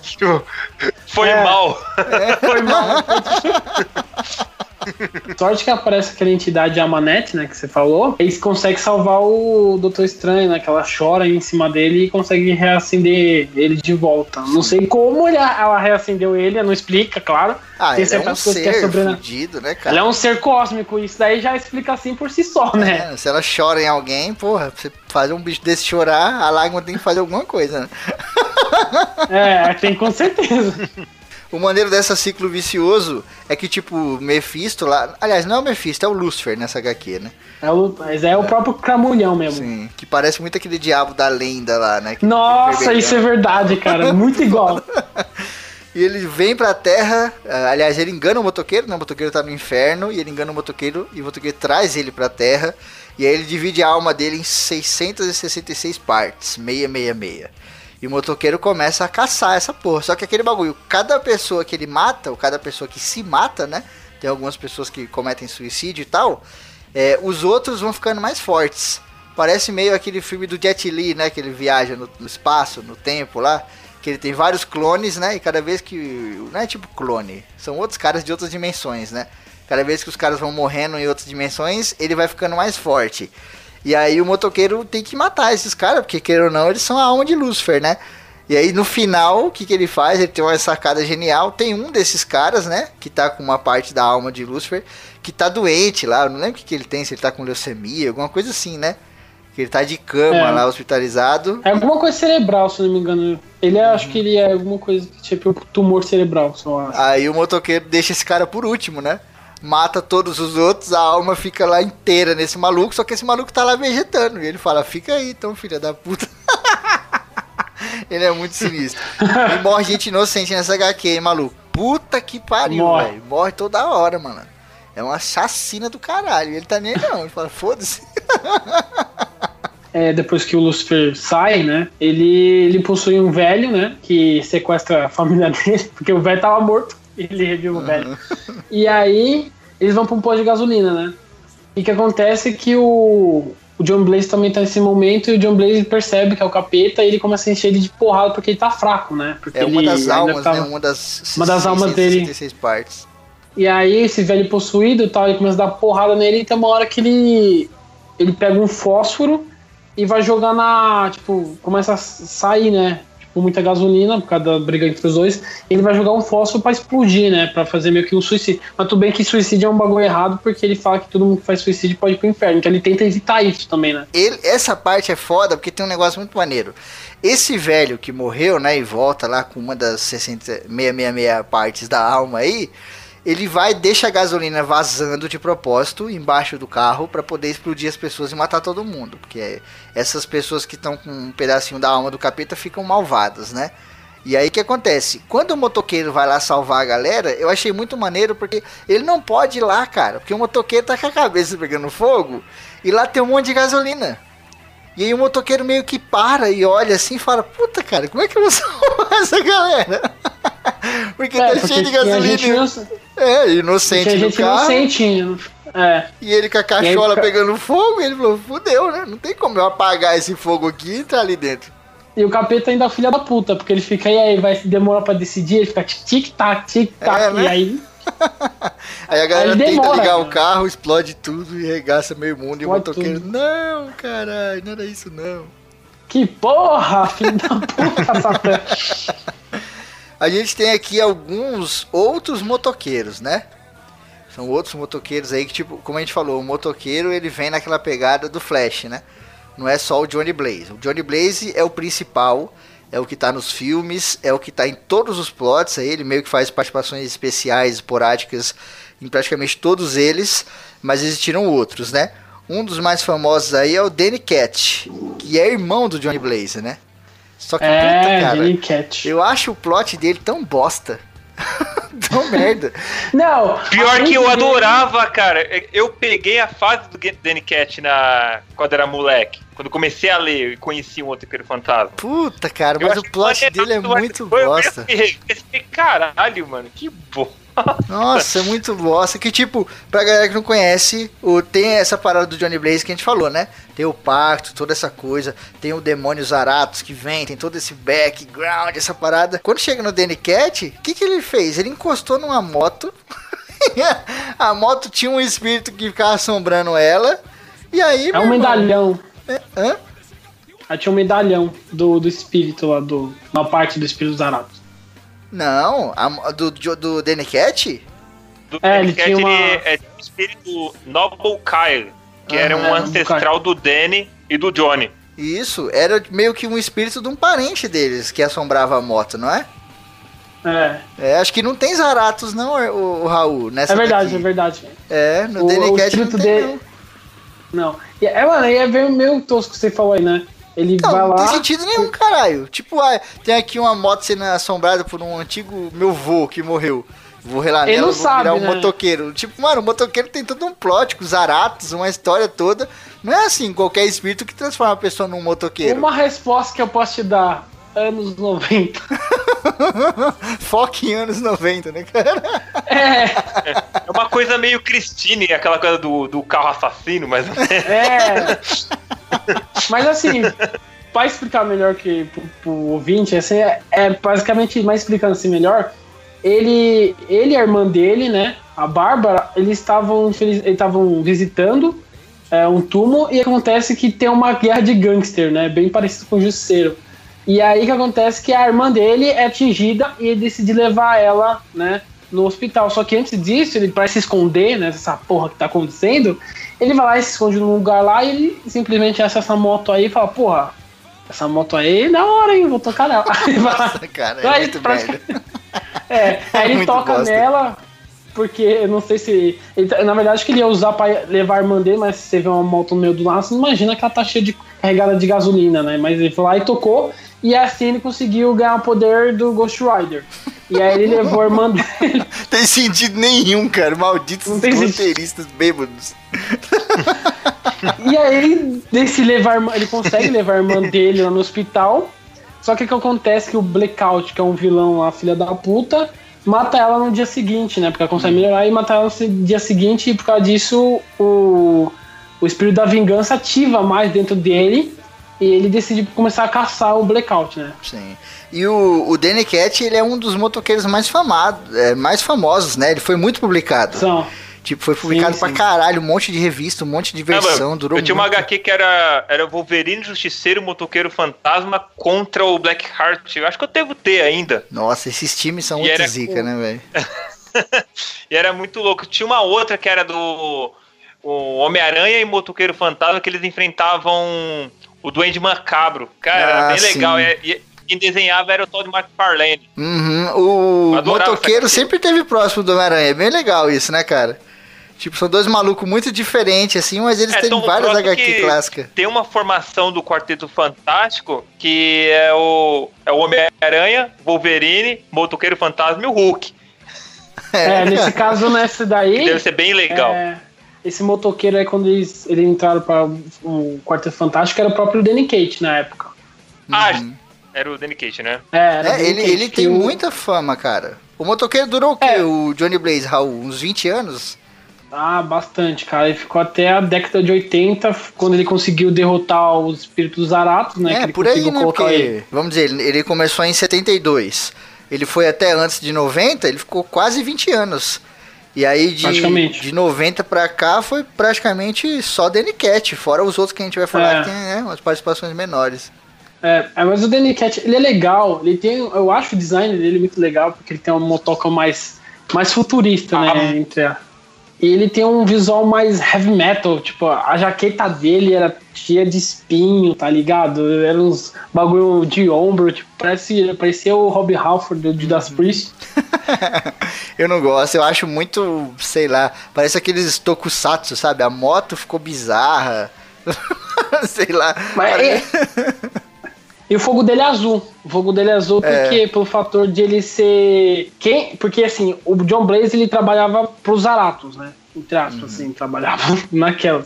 E o Danny Cage ele trabalhava para um anjo, o Zadji, Zadji, não sei se você pronuncia. Por isso o fogo dele era azul. Mas É, calma, o Johnny Blaze não trabalhava pros Zaratos, não, porra. Não, eu falei trabalhar quando eu digo era o portador, né? Mas ele tinha que trabalhar porque ele que era o, o como chama, o corpo físico do cara, então meio que trabalhar pra Não, ele, né? não, não trabalhar. As suas definições de trabalhar tem que ser atualizadas. Eles não trabalhavam, não. A única relação do Johnny Blaze com os Zaratos era o portador. O que os Zaratos faziam não tinha nada a ver com o Johnny Blaze. Tanto que a índole do Johnny Blaze tem um diálogo muito foda. Que tá conversando com o padre e o padre fala assim: Meu, você é um cara bom, você é um cara que tem uma moral foda. O único defeito seu é que tem um demônio destruidor dentro de você. Então, tipo, isso revela bem o que que é. Mas o Johnny Blaze não trabalha pra ninguém, não. A relação dele com esses bichos do mal aí é zero. Os bichos que é foda. Nesse caso, no Donny Kate é anjo, né? Então é outro papo. É, assim, no Danny Cat já é um anjo e tal, mas a gente sabe que É. tem muito anjo filha da puta aí também. É, então. Então anjo tudo filha da puta também, né? E aí, tipo, é, e é legal que o Donny Kate ele era tanto quanto forte quanto o John Blaze, porque ele aprendeu muitos poderes que o John Blaze na época não conhecia. Até quando o John Blaze volta como Ghost Rider, ele encontra o Danny Cate, foi assim que ele meio que descobre que o Danny Cate é, é o Danny Cat, assim, posso, posso falar errado pra caralho. O Danny Cat, ele é irmão dele, né, meio irmão, na verdade, e aí ele meio que no começo, a primeira vez que os dois se encontram, porque ele, o que acontece? Começa a aparecer um motoqueiro, que começa a destruir meio mundo, né, e aí ele fala, porra, quem que é esse cara aí? Ele pensa que é alguma coisa do Mephisto de novo, né, ou que é algum demônio aí, ele decide ir atrás. E aí quando ele vai atrás, ele dá uma, mano, é luta do cacete. Aí depois ele descobre que na verdade ele era meu irmão tal, e aconteceu problema. Aí os dois começam meio que trabalhar junto. E até por causa disso ele começa a conhecer poderes novos, que né, o John Blaze começa a conhecer poderes novos que antes ele não conhecia, que o Danny Cage agora cons consegue fazer. Sim. Pode crer, bem lembrado que o, é, ele era um coadjuvante na HQ do Motoqueiro Fantasma, o Johnny Blaze. Sim. Vira e mexe, ele aparecia lá, é, dava um conselho, ou falava alguma coisa, dava um toque pro Danny Cash, assim, depois dava a linha. É, ele ajuda, ele vira, é, vira meio. que- é, a HQ, como o Raul falou, ela tem esse negócio Ele- meio. ele- Hum, diga. Ele vira quase com um sidekick, assim, um, um- uma espécie de mentor, que ele fica ajudando, dando toque de, de trabalhar com as capirotagens dele, do, do Motoqueiro Fantasma. Sim. Porque, tipo, quando, como o Raul falou no começo do programa, tem esse negócio da rua, né? Tem esse negócio de ser uma coisa mais urbana e tal. Então, tipo, mesmo que você não seja um super-herói, você pode ajudar de alguma maneira. E o Blaze, quando ele vai ajudar o Cat, ele ajuda nesse esquema, sabe? Dando uns toques, meio investigativo. Vira e mexe, ele vai pra um lugar, pega informação, passa o endereço, liga pro cara, sabe? Vira um pouco de, de uma coisa meio policial também, além do, do elemento sobrenatural. Mas, sei lá, eu acho o, o Danny Cat meio estranho, porque começa, é, como o Raul falou, anos 90. Começa umas loucuras. Tem um, um HQ lá que a mina liga ele num software. Coloca uns eletrodos na cabeça dele e ele vira um motoqueiro fantasma dentro do computador. E aí ela consegue, não, consegui aprisionar aqui o espírito no computador. E aí o cara sai, puta, eu falo, ah não, mano, aí começa quadrinho demais, tá ligado? Aí extrapolou. É, tipo Homem-Aranha, quando vira uma aranha gigante ou coisas assim, naquele desenho que passava na Globo. Aí você fala, ah, não, velho, isso aí é too much. isso aí é demais pra mim. É, daí tem umas coisas que você fala, puta que pariu. né? Johnny, e se eu pudesse ajudar seu pai? Estaria disposto a fazer um pacto? Um outro é, motoqueiro que a gente tem aqui é uma mulher, né? Uma motoqueira, olha aí. É. Alejandra Jones, né? Uma mexicana que foi treinada pra ser um motoqueiro, isso é maneiro, né? A menina fazia parte de uma seita lá, né? De um cara chamado Adão. Foi treinada pra ser um motoqueiro e tal, e em determinado momento. Isso aqui tem um pouco a ver com o segundo filme, né? O, o segundo filme tem uma, uma parada lá dentro do plot que é: Johnny Blaze, eu sei como tirar o demônio de você. E aqui, quando a gente fala do- da Alejandra, tem um plot parecido, né? Esse cara, o Adão, chega no Johnny Blaze e fala: Ó, eu consigo tirar o- os aratos de você. Aí o Johnny Blaze fica feliz, porque ele não gosta, né, de ficar matando um monte de gente, sejam elas culpadas ou não. Ele fala: não tenho nada a ver com isso, cara, quero viver minha vida de boa. E aí o Adão tira, né, entre aspas, o demônio dele joga na mina. Na Alejandra, que vira uma motoqueira fantasma foda pra caralho. A roupa dela é muito louca, inclusive, né? Tem umas roupas de couro do caralho. É legal, né? Você colocar a personagem feminina aí é legal porque ela é. Nossa, ela- talvez ela, ela que tenha um passado assim, antes de se tor- se tornar um espírito da vingança, mais ferrado, né? Porque ela era filha de um chefão de tráfico, um americano, e a mãe dela era mexicana, e ela era abusada, né? Era mal complicado. Sim, com certeza. E ela é porra louca também, né, cara? Quando É. o espírito vai pra ela, nossa senhora, ela vira. Só que ela é mais controlada, porque, como você falou, né? O Adão colocou o espírito nela. E ela, ele meio que treinou ela, porque ele tinha um, um. Como chama? Um plano lá. E ela tem poderes que nenhum dos dois anteriores teve. É, isso, né? que, isso que eu tava falando. Porque, tipo, como ela foi treinada pra isso, quando ela vira um motoqueiro, maluco, aí fudeu. Que, tipo, ela tem poderes e coisas que o motoqueiro nem faz. Por exemplo, esses bagulho meio de teletransporte, essas porra, tá ligado? Que você vê no, no filme, coisas assim. Isso aí não era casual pro motoqueiro. Mas ela, vixe, ela parece o Goku, velho. Ela sai de um lugar, aparece no outro e. Sabe quando o cara vai andando assim, desaparece no lugar, aparece no outro, desaparece do outro, vai dando uns, uns pequenos jumps, uns blinks assim, né? Ela faz isso pra caralho. Inclusive faz isso até com veículo. Quando tá de moto, coisas assim. Anda na água, né? Apesar que você acha que o motoqueiro também faz, né? Quando ele você anda na água. É, daí já é fazia. é muito E aí os do- todos já sabiam. É assim, o poder que a mais usava, dois na verdade, que a mais usava que os outros não usaram, foi conseguir controlar clima, ela conseguia soltar raios, tacar chuva, tipo tempestade. Porque, o- pra quem não sabe, o Zarath é um demônio. O demônio ele tem um poder limitado.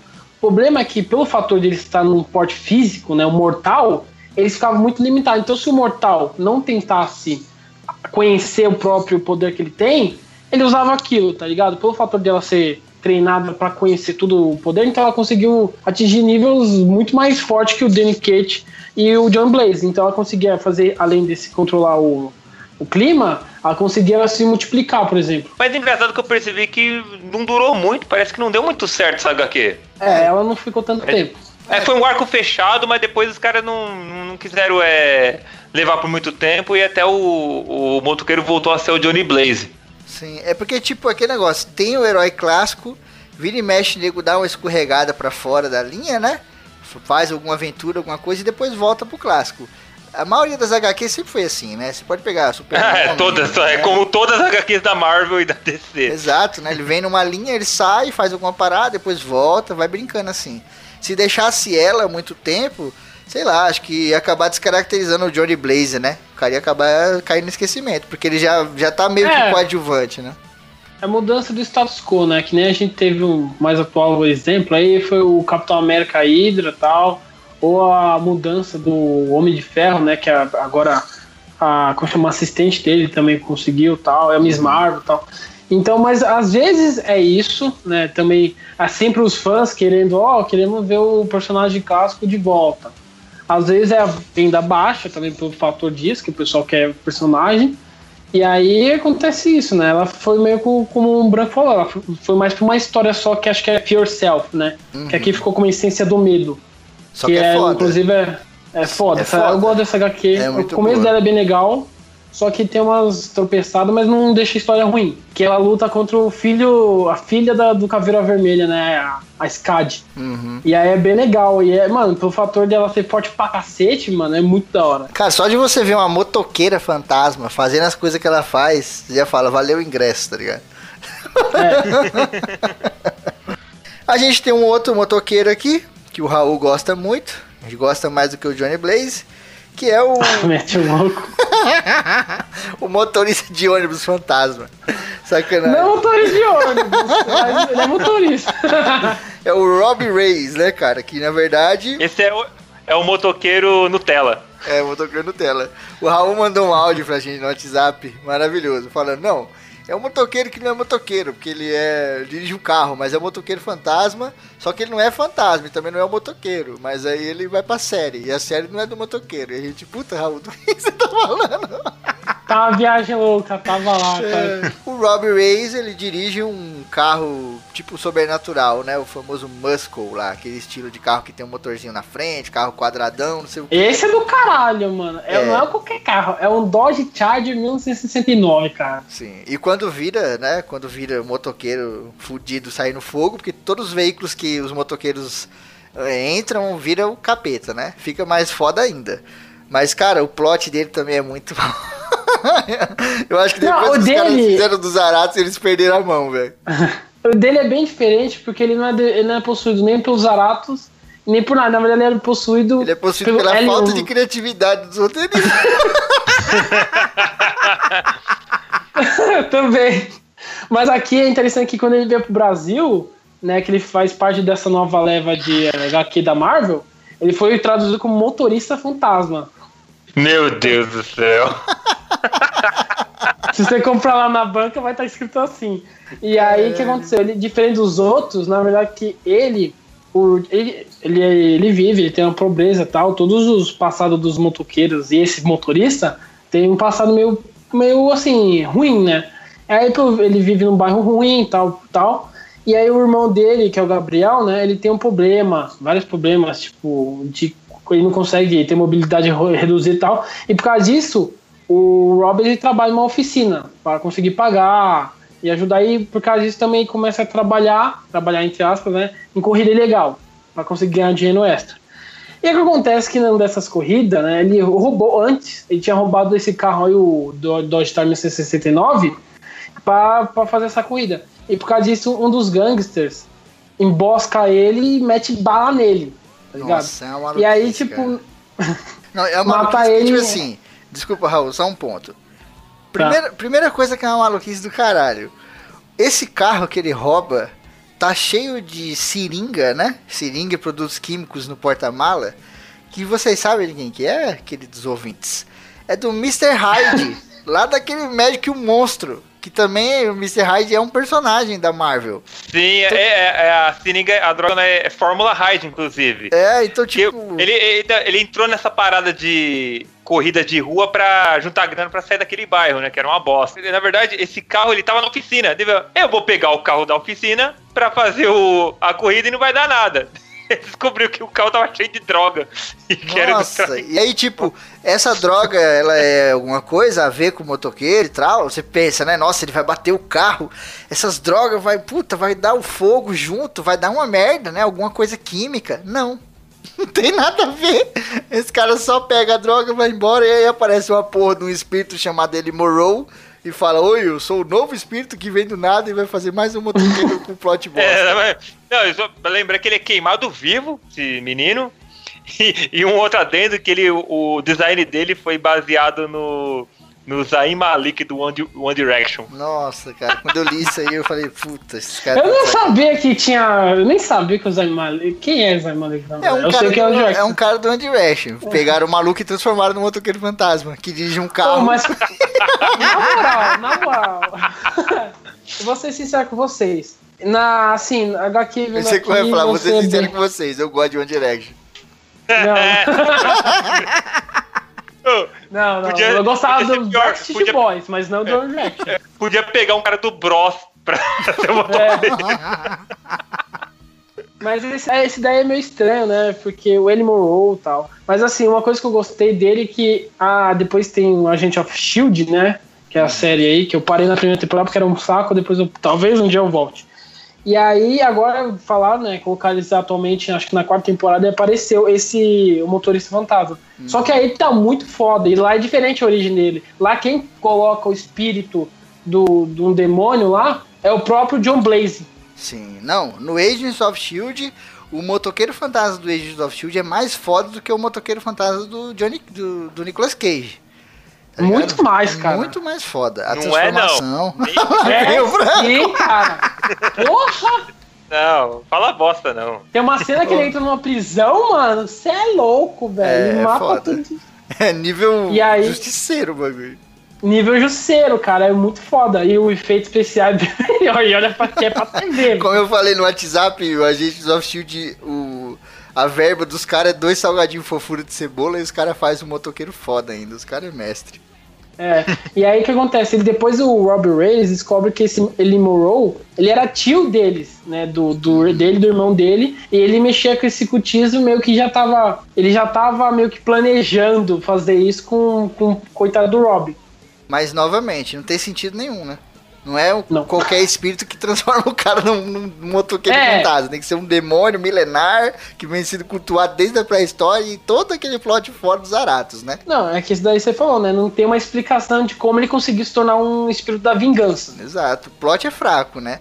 Apesar do personagem É. ser maneiro, tem um monte de aventura maneira, a gente tá falando aqui do, pro, É. do plot. Johnny, e se eu pudesse ajudar seu pai? Estaria disposto a fazer um pacto? Mas vamos parar de rir do motoqueiro e vamos falar dos poderes do motoqueiro. Porque aqui nós estamos entrando, meu amigo, numa área. Apelão, filho do puta. Nós estamos usando Game Shark, tá ligado? É. Primeira coisa é aqueles poderes clássicos, né? A força, é, a velocidade, a resistência, aquela coisa sobre-humana que, putz, acho que todo mundo tem, né, cara? É, hoje em dia virou. Eu não lá, tenho. Praticamente. não, todos os heróis, né? Você pegar lá os defensores da Netflix, todos têm esse poder praticamente, né? Todo mundo é forte, não sei o que, bababá.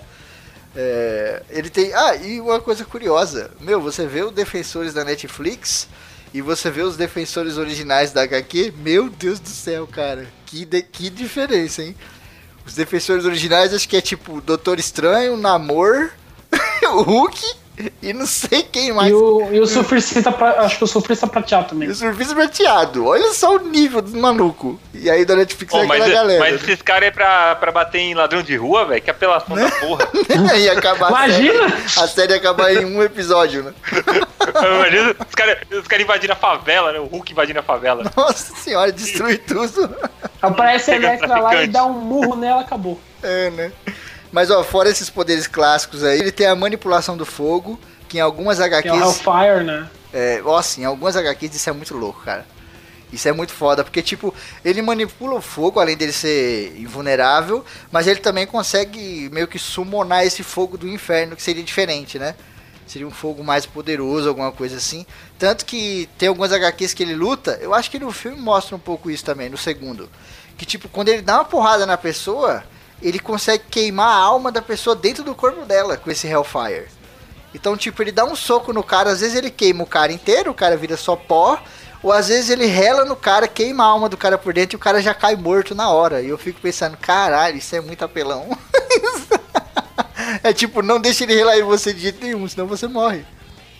não dá pra trocar soco com um cara desse, né, Você mano? é louco, ele é, ele é bem praticamente isso. roubado. É, Ele, tem regeneração, que eu não, não, não tem muito sentido, porque ele é tudo osso, né, cara? é, regenera a jaqueta. jaqueta dele regenera. É, então.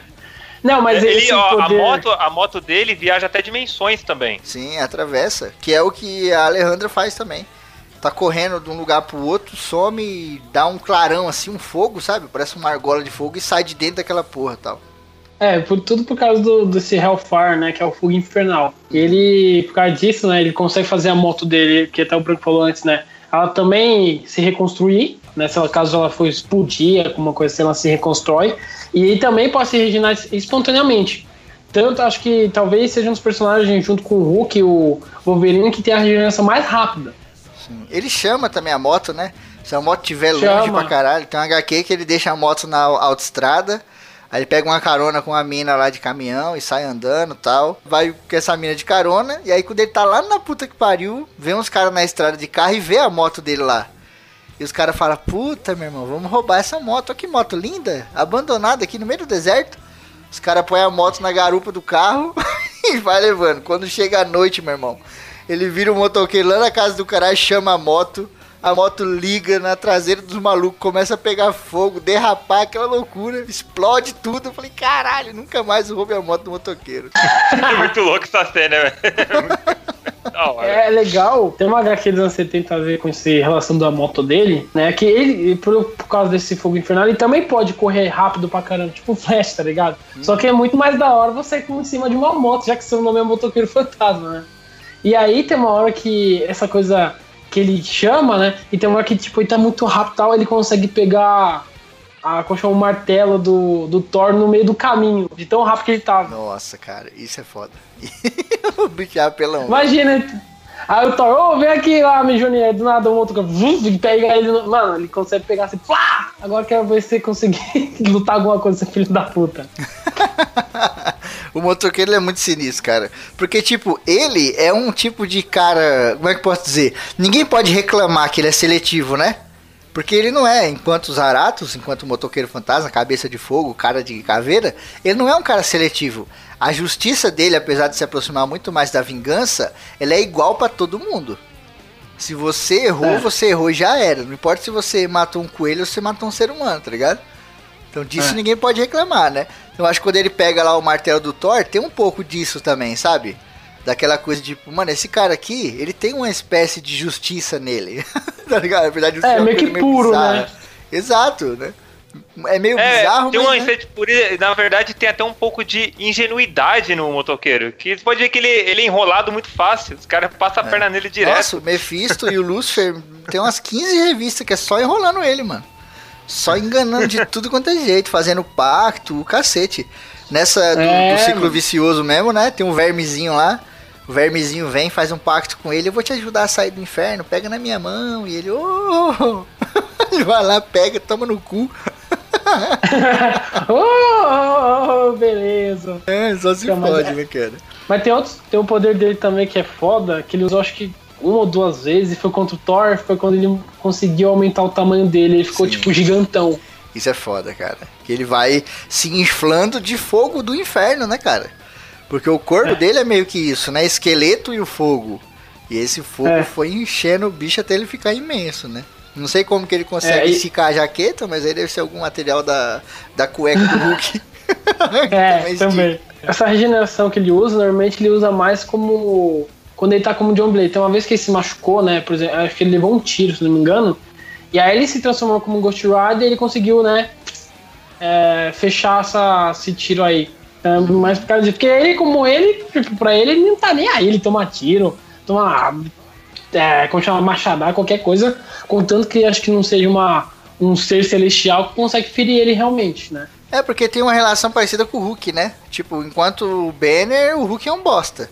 Enquanto o Johnny Blaze, o motoqueiro também é um bosta. Se der um tiro nele, você em tese poderia matar ele, né? O foda é que quando você atira no Banner, ele vira o Hulk. E quando você atira no Johnny Blaze, ele vira o motoqueiro. E É, aí, aí- Satanás. faz parte da maldição, né, cara? Se o cara conseguisse morrer, É, ele, se matava ou qualquer coisa do gênero. Tem um outro poder, que não é bem um poder, é uma arma, mas como é uma arma mística, né? Também entra aqui na categoria, que é a porra da corrente dele, né? Que pouca gente dá É. atenção, mas, cara, a corrente dele, ela queima com esse Hellfire também. Ele pode golpear uma pessoa daquele esquema da alma, né? Corrente bate e ela atinge a alma da pessoa, não a pessoa física. Então o cara pode morrer no toque. E ela é infinita. Ou seja, ele pode esticar essa porra até Júpiter e voltar, tá ligado? Chupa essa, Cavaleiros do Zodíaco. É, né? Andrômeda Não, mas. Mas a do Shun passa por dimensão também, velho. E aí? Mas o Shun não sabe cadê seu usar. Deus agora? O Shun Hã? mata alguém, o Shun mata alguém, a única coisa que ele faz é ir deitado lá do Ryuga. Shun, poder, poderosíssimo, melhor cavaleiro. Próximo crossover do ACC vai ser Motoqueiro Fantasma versus Shun. Coitado do do E aí? cavaleiro, motoqueiro. E aí quem ganhar a gente foi pra lutar contra o Spawn. Nossa, mas também tem, tem corrente. Todo mundo tem corrente. Isso aí que você falou é verdade, mano. O cara, mano, imagina, você já tem uma porra de uma corrente. Ela já tá com fogo de inferno. E aí, pra apelar mais ainda, ela é infinita. Sim. Nossa, ele é muito apelão, cara. Além de, de conseguir colocar o fogo infernal na, na corrente, depois de um tempo ele começou a usar uma, uma 12, não, uma shotgun, aquelas serradas, né, de dois canos. E aí, ah, filho da puta, né? Já faz um estrago normal. Aí ele coloca fogo infernal, faz o quê, mano? Ela consegue destruir a alma da pessoa dando tiro nela, né? Sim, todo estilizado também, naquele esquema bem infernal, assim, é bem foda. Mano, o motoqueiro é, muito heavy metal. Esse programa aqui, as músicas de fundo vai estar uma delícia, tá ligado? O cara que não gosta de quadrinho, pelo menos vai curtir o rock maneiro. Eu também. E Se o cara não gostar de rock, né? fudeu. Vai, vai Ah, ouvir não, outra se não coisa. gostar de rock, nem eu Aí pra CC. Vai tomar no cu, sacanagem. Johnny, e se eu pudesse ajudar seu pai? Estaria disposto a fazer um pacto? E aí a gente pode entrar aqui nos inimigos, né? Vamos começar aqui falando do inimigo mais foda, pelo menos na minha opinião, que é o Black Heart, né, cara? Nosso querido É, o Black, Black Heart, né? Porra. Miliano jogando com ele naquele joguinho X-Men vs City Fighter lá, Capcom versus... É, Era o. Isso, o Marvel vs Capcom, o Marvel Super Heroes. Que é um É. jogo Que é aquele bichão imenso de 3 metros de altura, né? Que tem umas sombras assim e tal. Se tiver aí no- na internet, escreve aí Black Heart, dá uma olhada, é muito foda, parece uma sombra mesmo. E, putz, cara, o Black Heart eu acho tão foda como inimigo do, do motoqueiro, porque eles têm uma relação muito maneira. Isso aqui é criatividade. Não é aquela loucura de você encostar numa moto e virar um motoqueiro fantasma do lado. Por que, que é tão foda assim o Black Heart? Porque o motoqueiro tem esse lance da alma. Ele pode matar qualquer coisa que tenha alma. Tanto que até os próprios demônios lá no inferno ele pode matar. Porque eles têm alma, né? Quando ele encontra com o Black Heart, o Black Heart é um ser vazio, tá ligado? É um ser só de escuridão. Ele não tem alma. Só que o Black Heart precisa devorar a alma para sugar energia e coisas assim, né? Que os demônios da Marvel se alimentam de almas e tal. Então, se o Black Heart não consumir alma nenhuma e ficar mega fraco, o motoqueiro não consegue matar ele. Olha que bagulho foda. Só que se ele consumir alma e ficar muito forte, aí o motoqueiro consegue derrotar ele. Olha que relação foda, cara. Quer É dizer, foda. eu- E ele é, ele é filho do Mephisto, não é? ele é criação do Mephisto. Mas- Mas... E odeia, ele quer tomar o lugar do Mephisto, pra falar a verdade. Então onde eu lembro. É, porque o Mephisto manda É. ele pra Terra também, e ele não gosta muito da Terra, né? Aquela relação bem de adolescente rebelde. É, tipo, mano, que Ah, porra então que eu tô o Black fazendo aqui? Heart é um, é, um, é um adolescente da malhação do inferno. Pode... do inferno, mano. Ele, mano, ele, eu acho ele bem legal, cara. Ele, eu, acho É, eu ele- gosto dele esse- também, ele é muito pouco. Ele, mano, ele, tem, ele também é forte pra cacete, ele tem, consegue até distorcer, dependendo da versão dele, né? E consegue até distorcer a realidade e tal. Mas o, o motoqueiro já conseguiu derrotar ele, inclusive já matou ele. Já pelo matou. fator de ele conseguir sugar, ele sugou uma alma na hora errada, né? É, sugou umas almas lá, o motoqueiro look into my eyes, e aí, meu amigo, já era. É, aí fudeu. Mas é maneiro, é um cara foda pra caralho. Segundo aquela classificação lá de ômegas, seres ômegas, seres infernais, não sei o que, o Black Heart tá pau a pau com o Mephisto.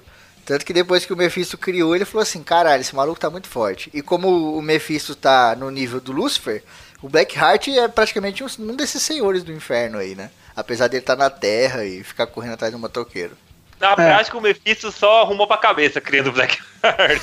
Sim, mas o Mephisto é sinistro, cara. Ele é foda. Ele tem várias participações em várias HQs fazendo mal pra meio mundo de gente aí.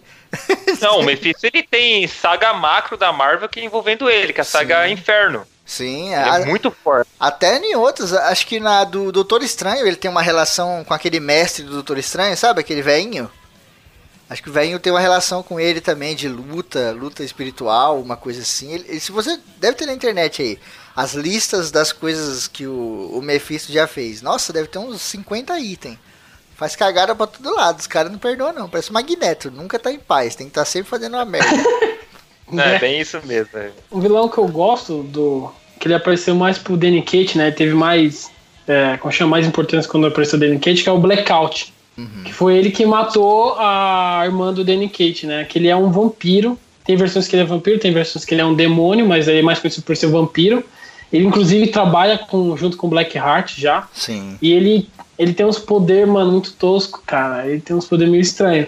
Mas eu acho ele maneiro, tá ligado? Mas quais são os poderes dele? Ele tem um poder de. Como fala?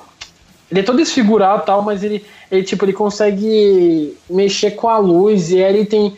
ele- pelo fator de chamar blackout, ele, tipo, ele é albino. E aí ele, ele fica, tipo, super sensível na luz.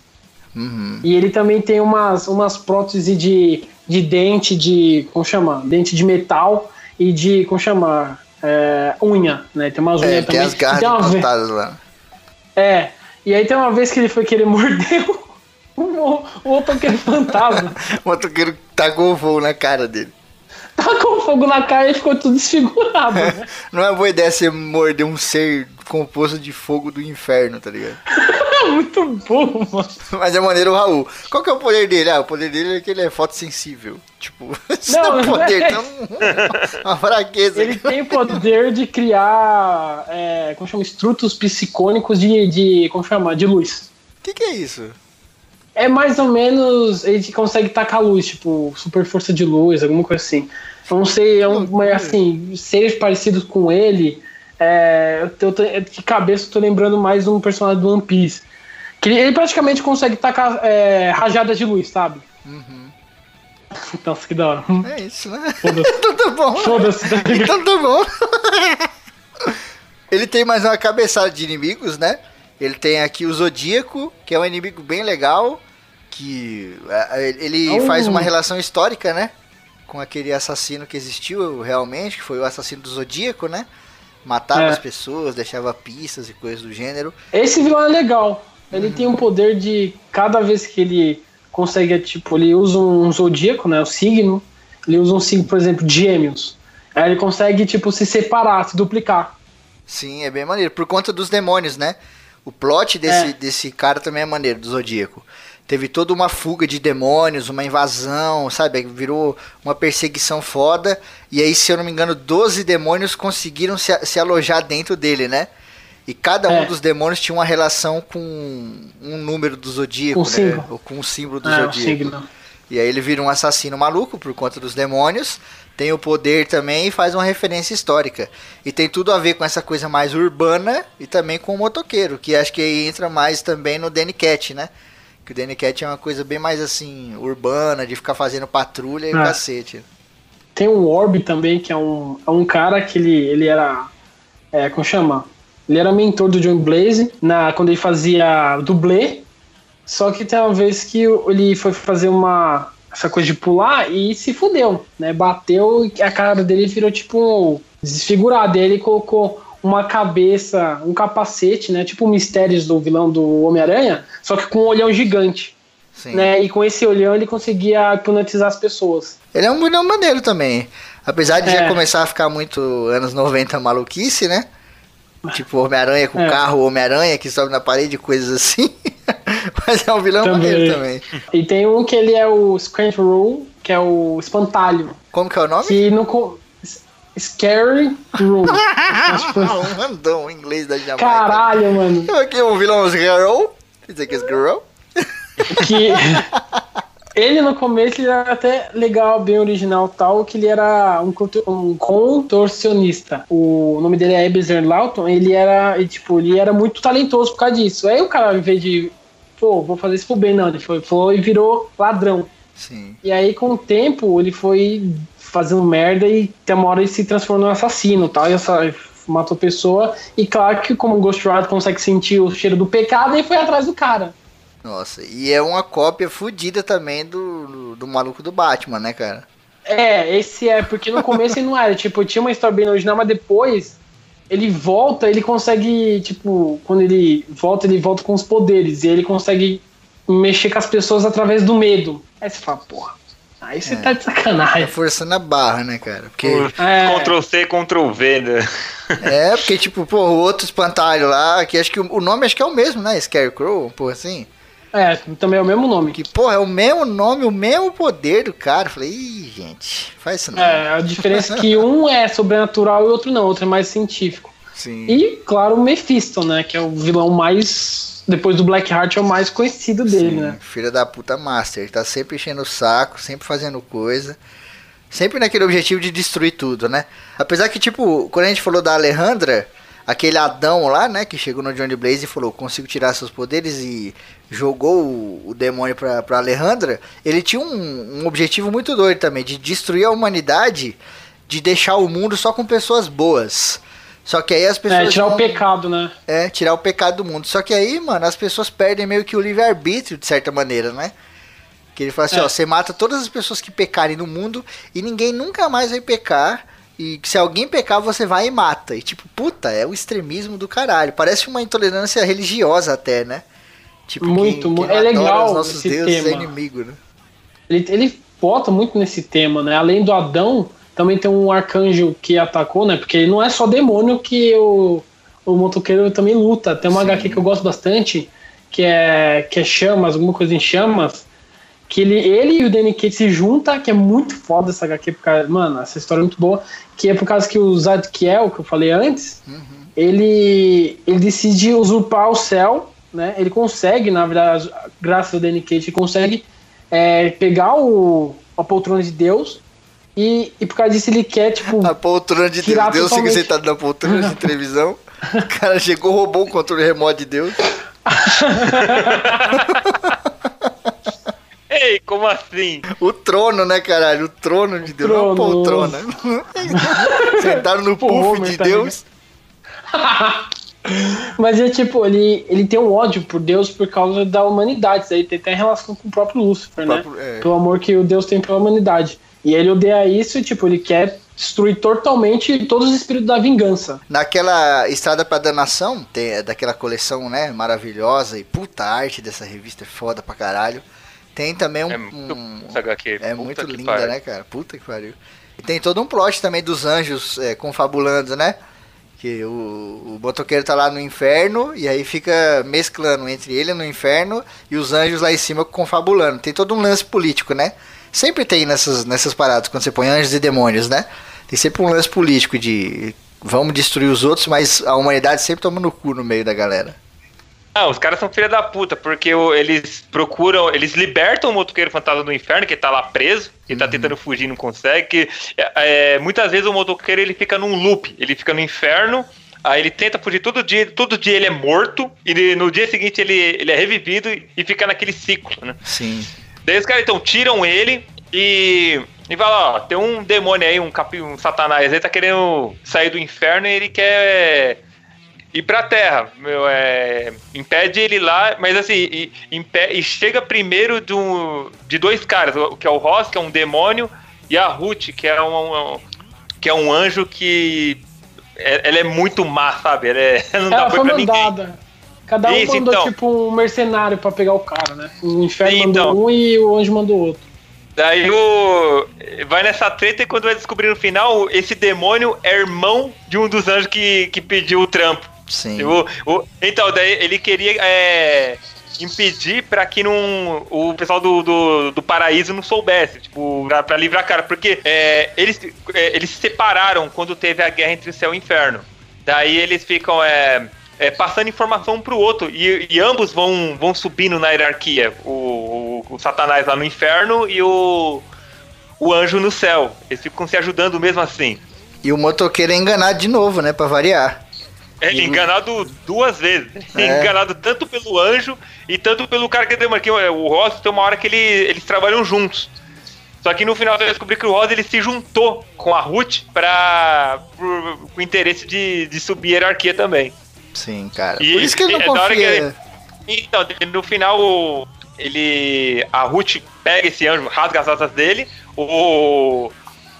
O motoqueiro é mandado pro inferno de novo, daí ele volta para aquele mesmo ciclo. Só que dessa vez o motoqueiro pega esse anjo e bota a corrente ele se arrastando ele. É, a co- Isso é muito foda. Cara, é muito bom que essa, essa HQ do Garth Ennis, cara, que é do, do Preacher. E o.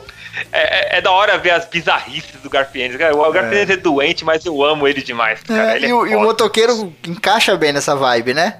Essa vibe meio Encaixa. louca. Que, tipo, ele não é um cara de ficar se lamentando. Se fosse um surfista prateado, ele ficaria, oh meu Deus, agora terei que ficar novamente nesse ciclo e não sei o que, e o cosmos, que ele é muito filosófico, né?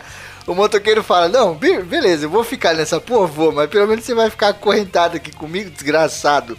E vou te arrastar por essa porra aqui até não aguentar mais, tá ligado?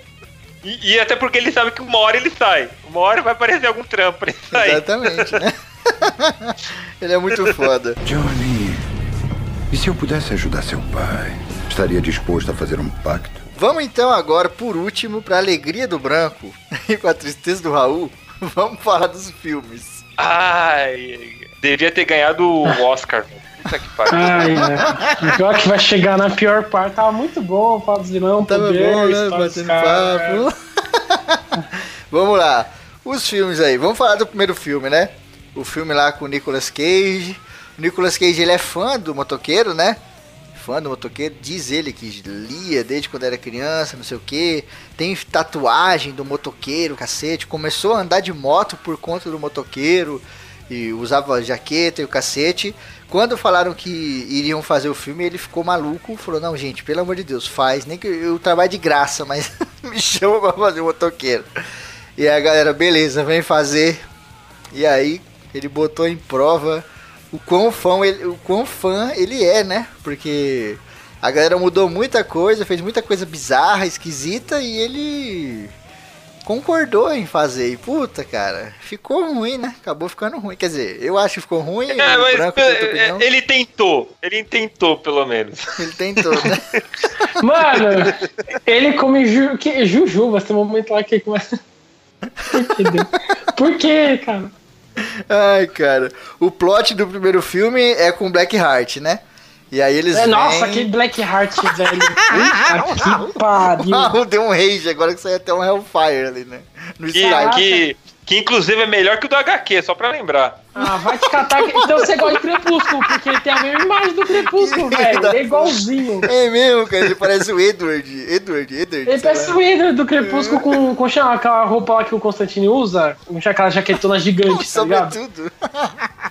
Sobretudo, é tipo isso, cara. Mano, ele é derrotado muito fácil. Tipo, ele dá uma correntada nele e acabou. Dois segundos, praticamente. Ai, cara, é muito bosta. E aí tem toda aquela coisa, né? Vira motoqueiro, desvira, não sei o quê. Mas, cara, a atuação, que né, quando a gente fala de filme, não é só roteiro, tem atuação também. E aqui a gente vai Porque já é uma bosta o roteiro, né? É, o roteiro é. E, tipo, a atuação do Nicolas Cage, ela tá muito estranha, mas a gente tá falando do primeiro filme. Daqui a pouco a gente chega no segundo. Esse primeiro filme, eu gostei ainda do quê? Do motoqueiro, tá ligado? Do Ghost Rider. Eu gostei do jeito dele. A gente, quando saiu, a gente tava numa época de começo, né? Desses filmes de heróis. Tinha saído o quê? Acho que tinha saído Homem-Aranha e Hulk, né? Aquele Hulk que fica gigante. E aí depois Ah, o saiu. X-Men Hulk, também. o Hulk de massinha, né? É aquele Hulk. O Hulk de massinha. Que fica com 6 metros de Não, altura mas e tem tal. que pensar, pra época, cara, não é, não é uma tragédia o filme. Eu não acho realmente o filme uma tragédia. Tem coisa pior. O 2. Pior que é verdade. Mas, ó, É o pior aqui que no... coisa eu não vi. Nossa, o dois nem veja, cara.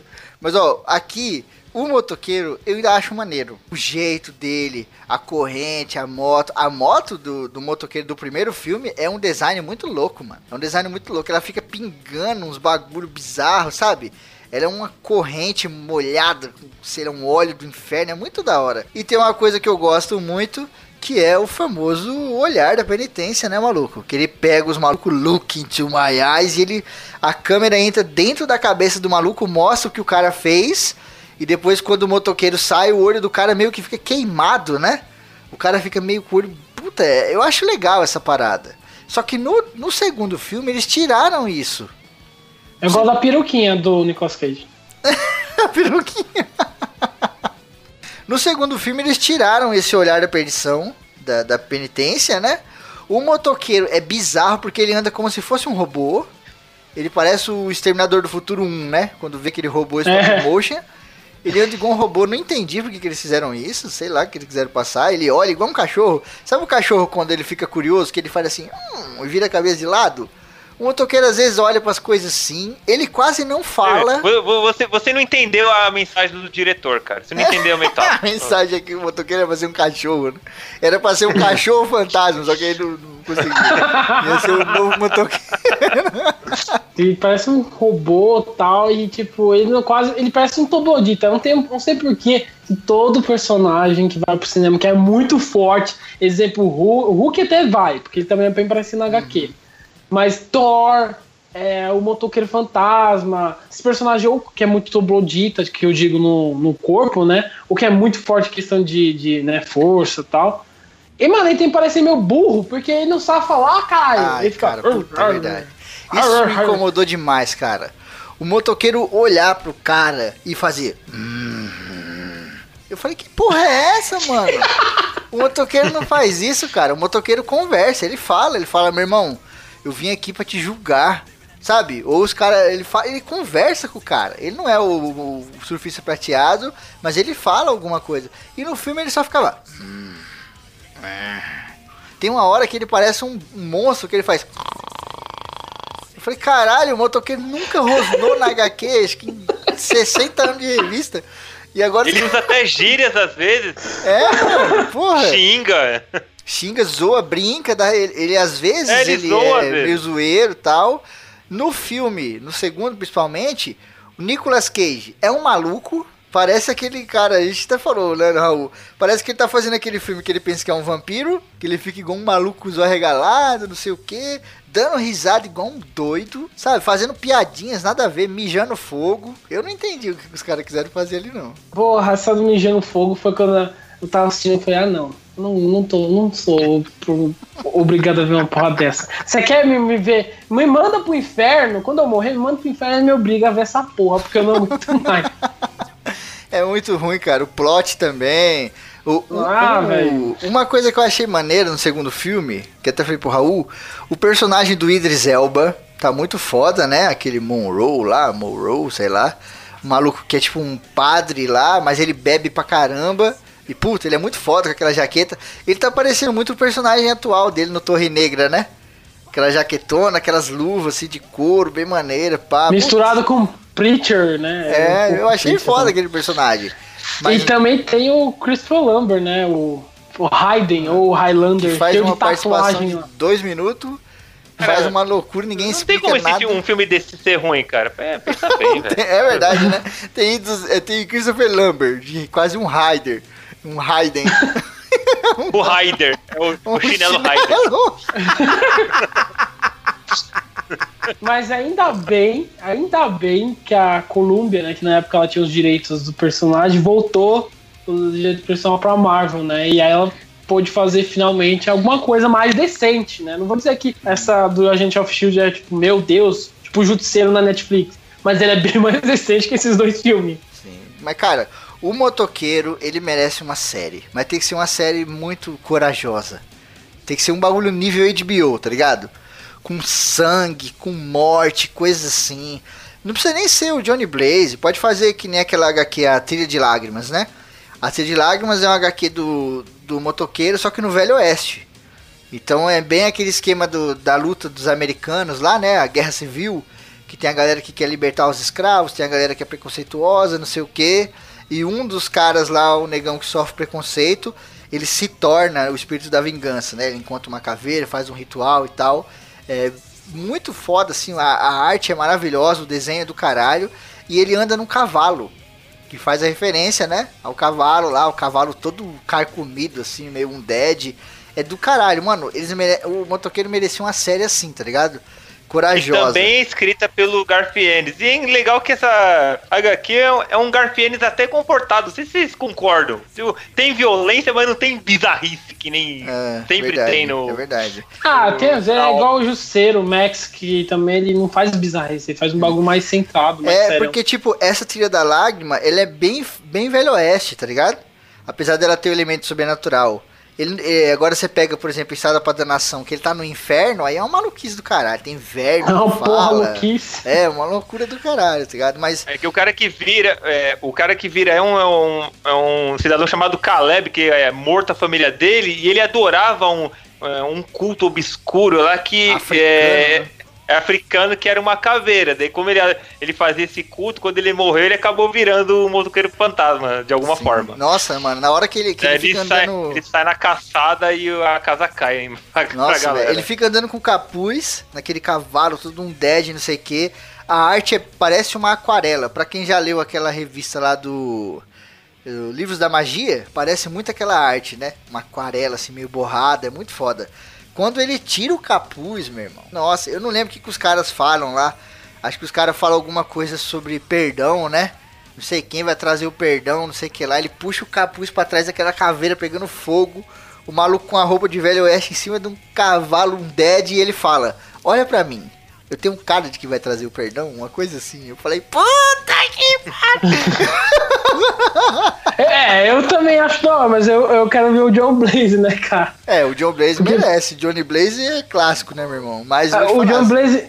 O John Blaze aparece no Agent of Shield, né? Que tem uma cena lá que ele, que ele aparece só de relance. Olha, eu já fiquei, caraca, mano. Falei, Netflix, porra, faz logo essa caralha. Vai custar mal grana, porque é efeito especial, né? Que diferente do Demolidor, do Justiceiro e os outros personagens, não tem tanto efeito especial. Isso daí é um efeito especial desgraçado. Mas porra, Disney, tu tem dinheiro pra caralho, né, mano? Tu ganha 2 bilhões só com um filme só. Porra, para de ficar metendo a mão embaixo da mesa e esconder esse dinheiro, caralho. Mas é aí que tá, Raul. Esse, esse que é o meu ponto. Eu não acho que vale a pena. Eu não acho que seja justo com o motoqueiro fazer isso que você tá falando. Porque Fazer o quê? Colocar o série? motoqueiro assim. Exatamente. Porque tem que ser uma coisa paralela. O motoqueiro fantasma tem que ser o Logan, tá ligado?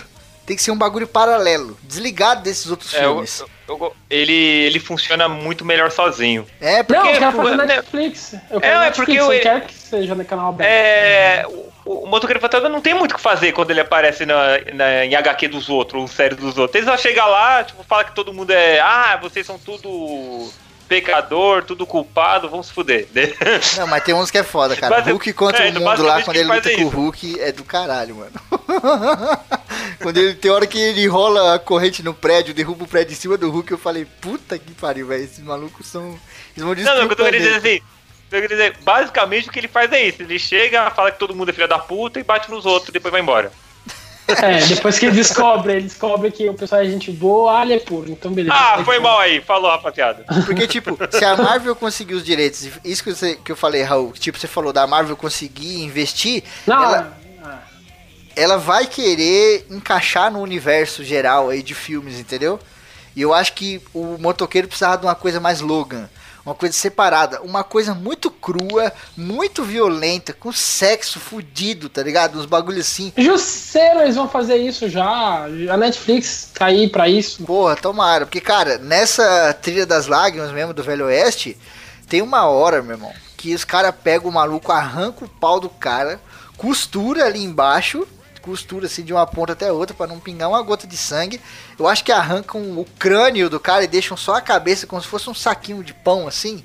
E penduram o cara num pó. Puta, cara, é do caralho. Tem um outro maluco lá, um, um gordão lá, que acho que maltratava os negros, escravos que o motoqueiro pega ele, bota ele no chão, o motoqueiro que, né, nessa ideia de cavalo, por conta do Velho Oeste, amarra quatro cavalos assim, um, um nos braços, na perna, Puta, aquela é foda isso Puta, aí, muito cara, louco. é muito foda, mano. Esse pedaço maluco, eu fiquei tipo, mano, esse cara é foda. Tentei. Tentei isso, não. Mano, por mim, ó, pega aí.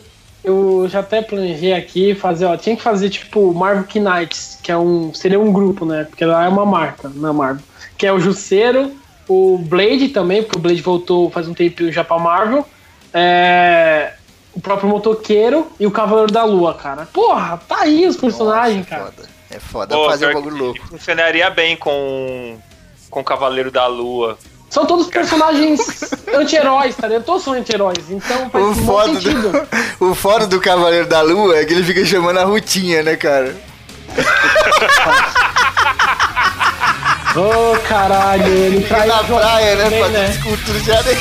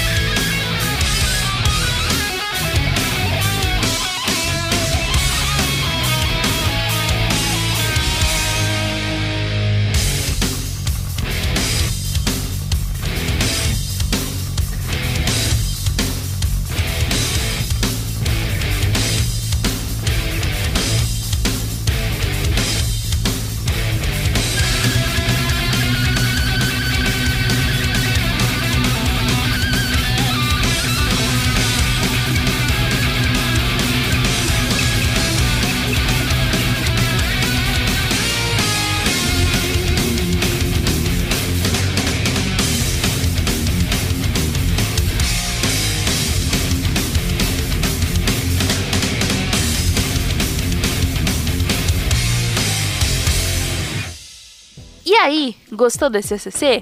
Se você riu ou aprendeu alguma coisa, contribua com o padrinho da ACC. Você ajuda a manter o programa no ar com regularidade e qualidade. Tchau e até o próximo programa.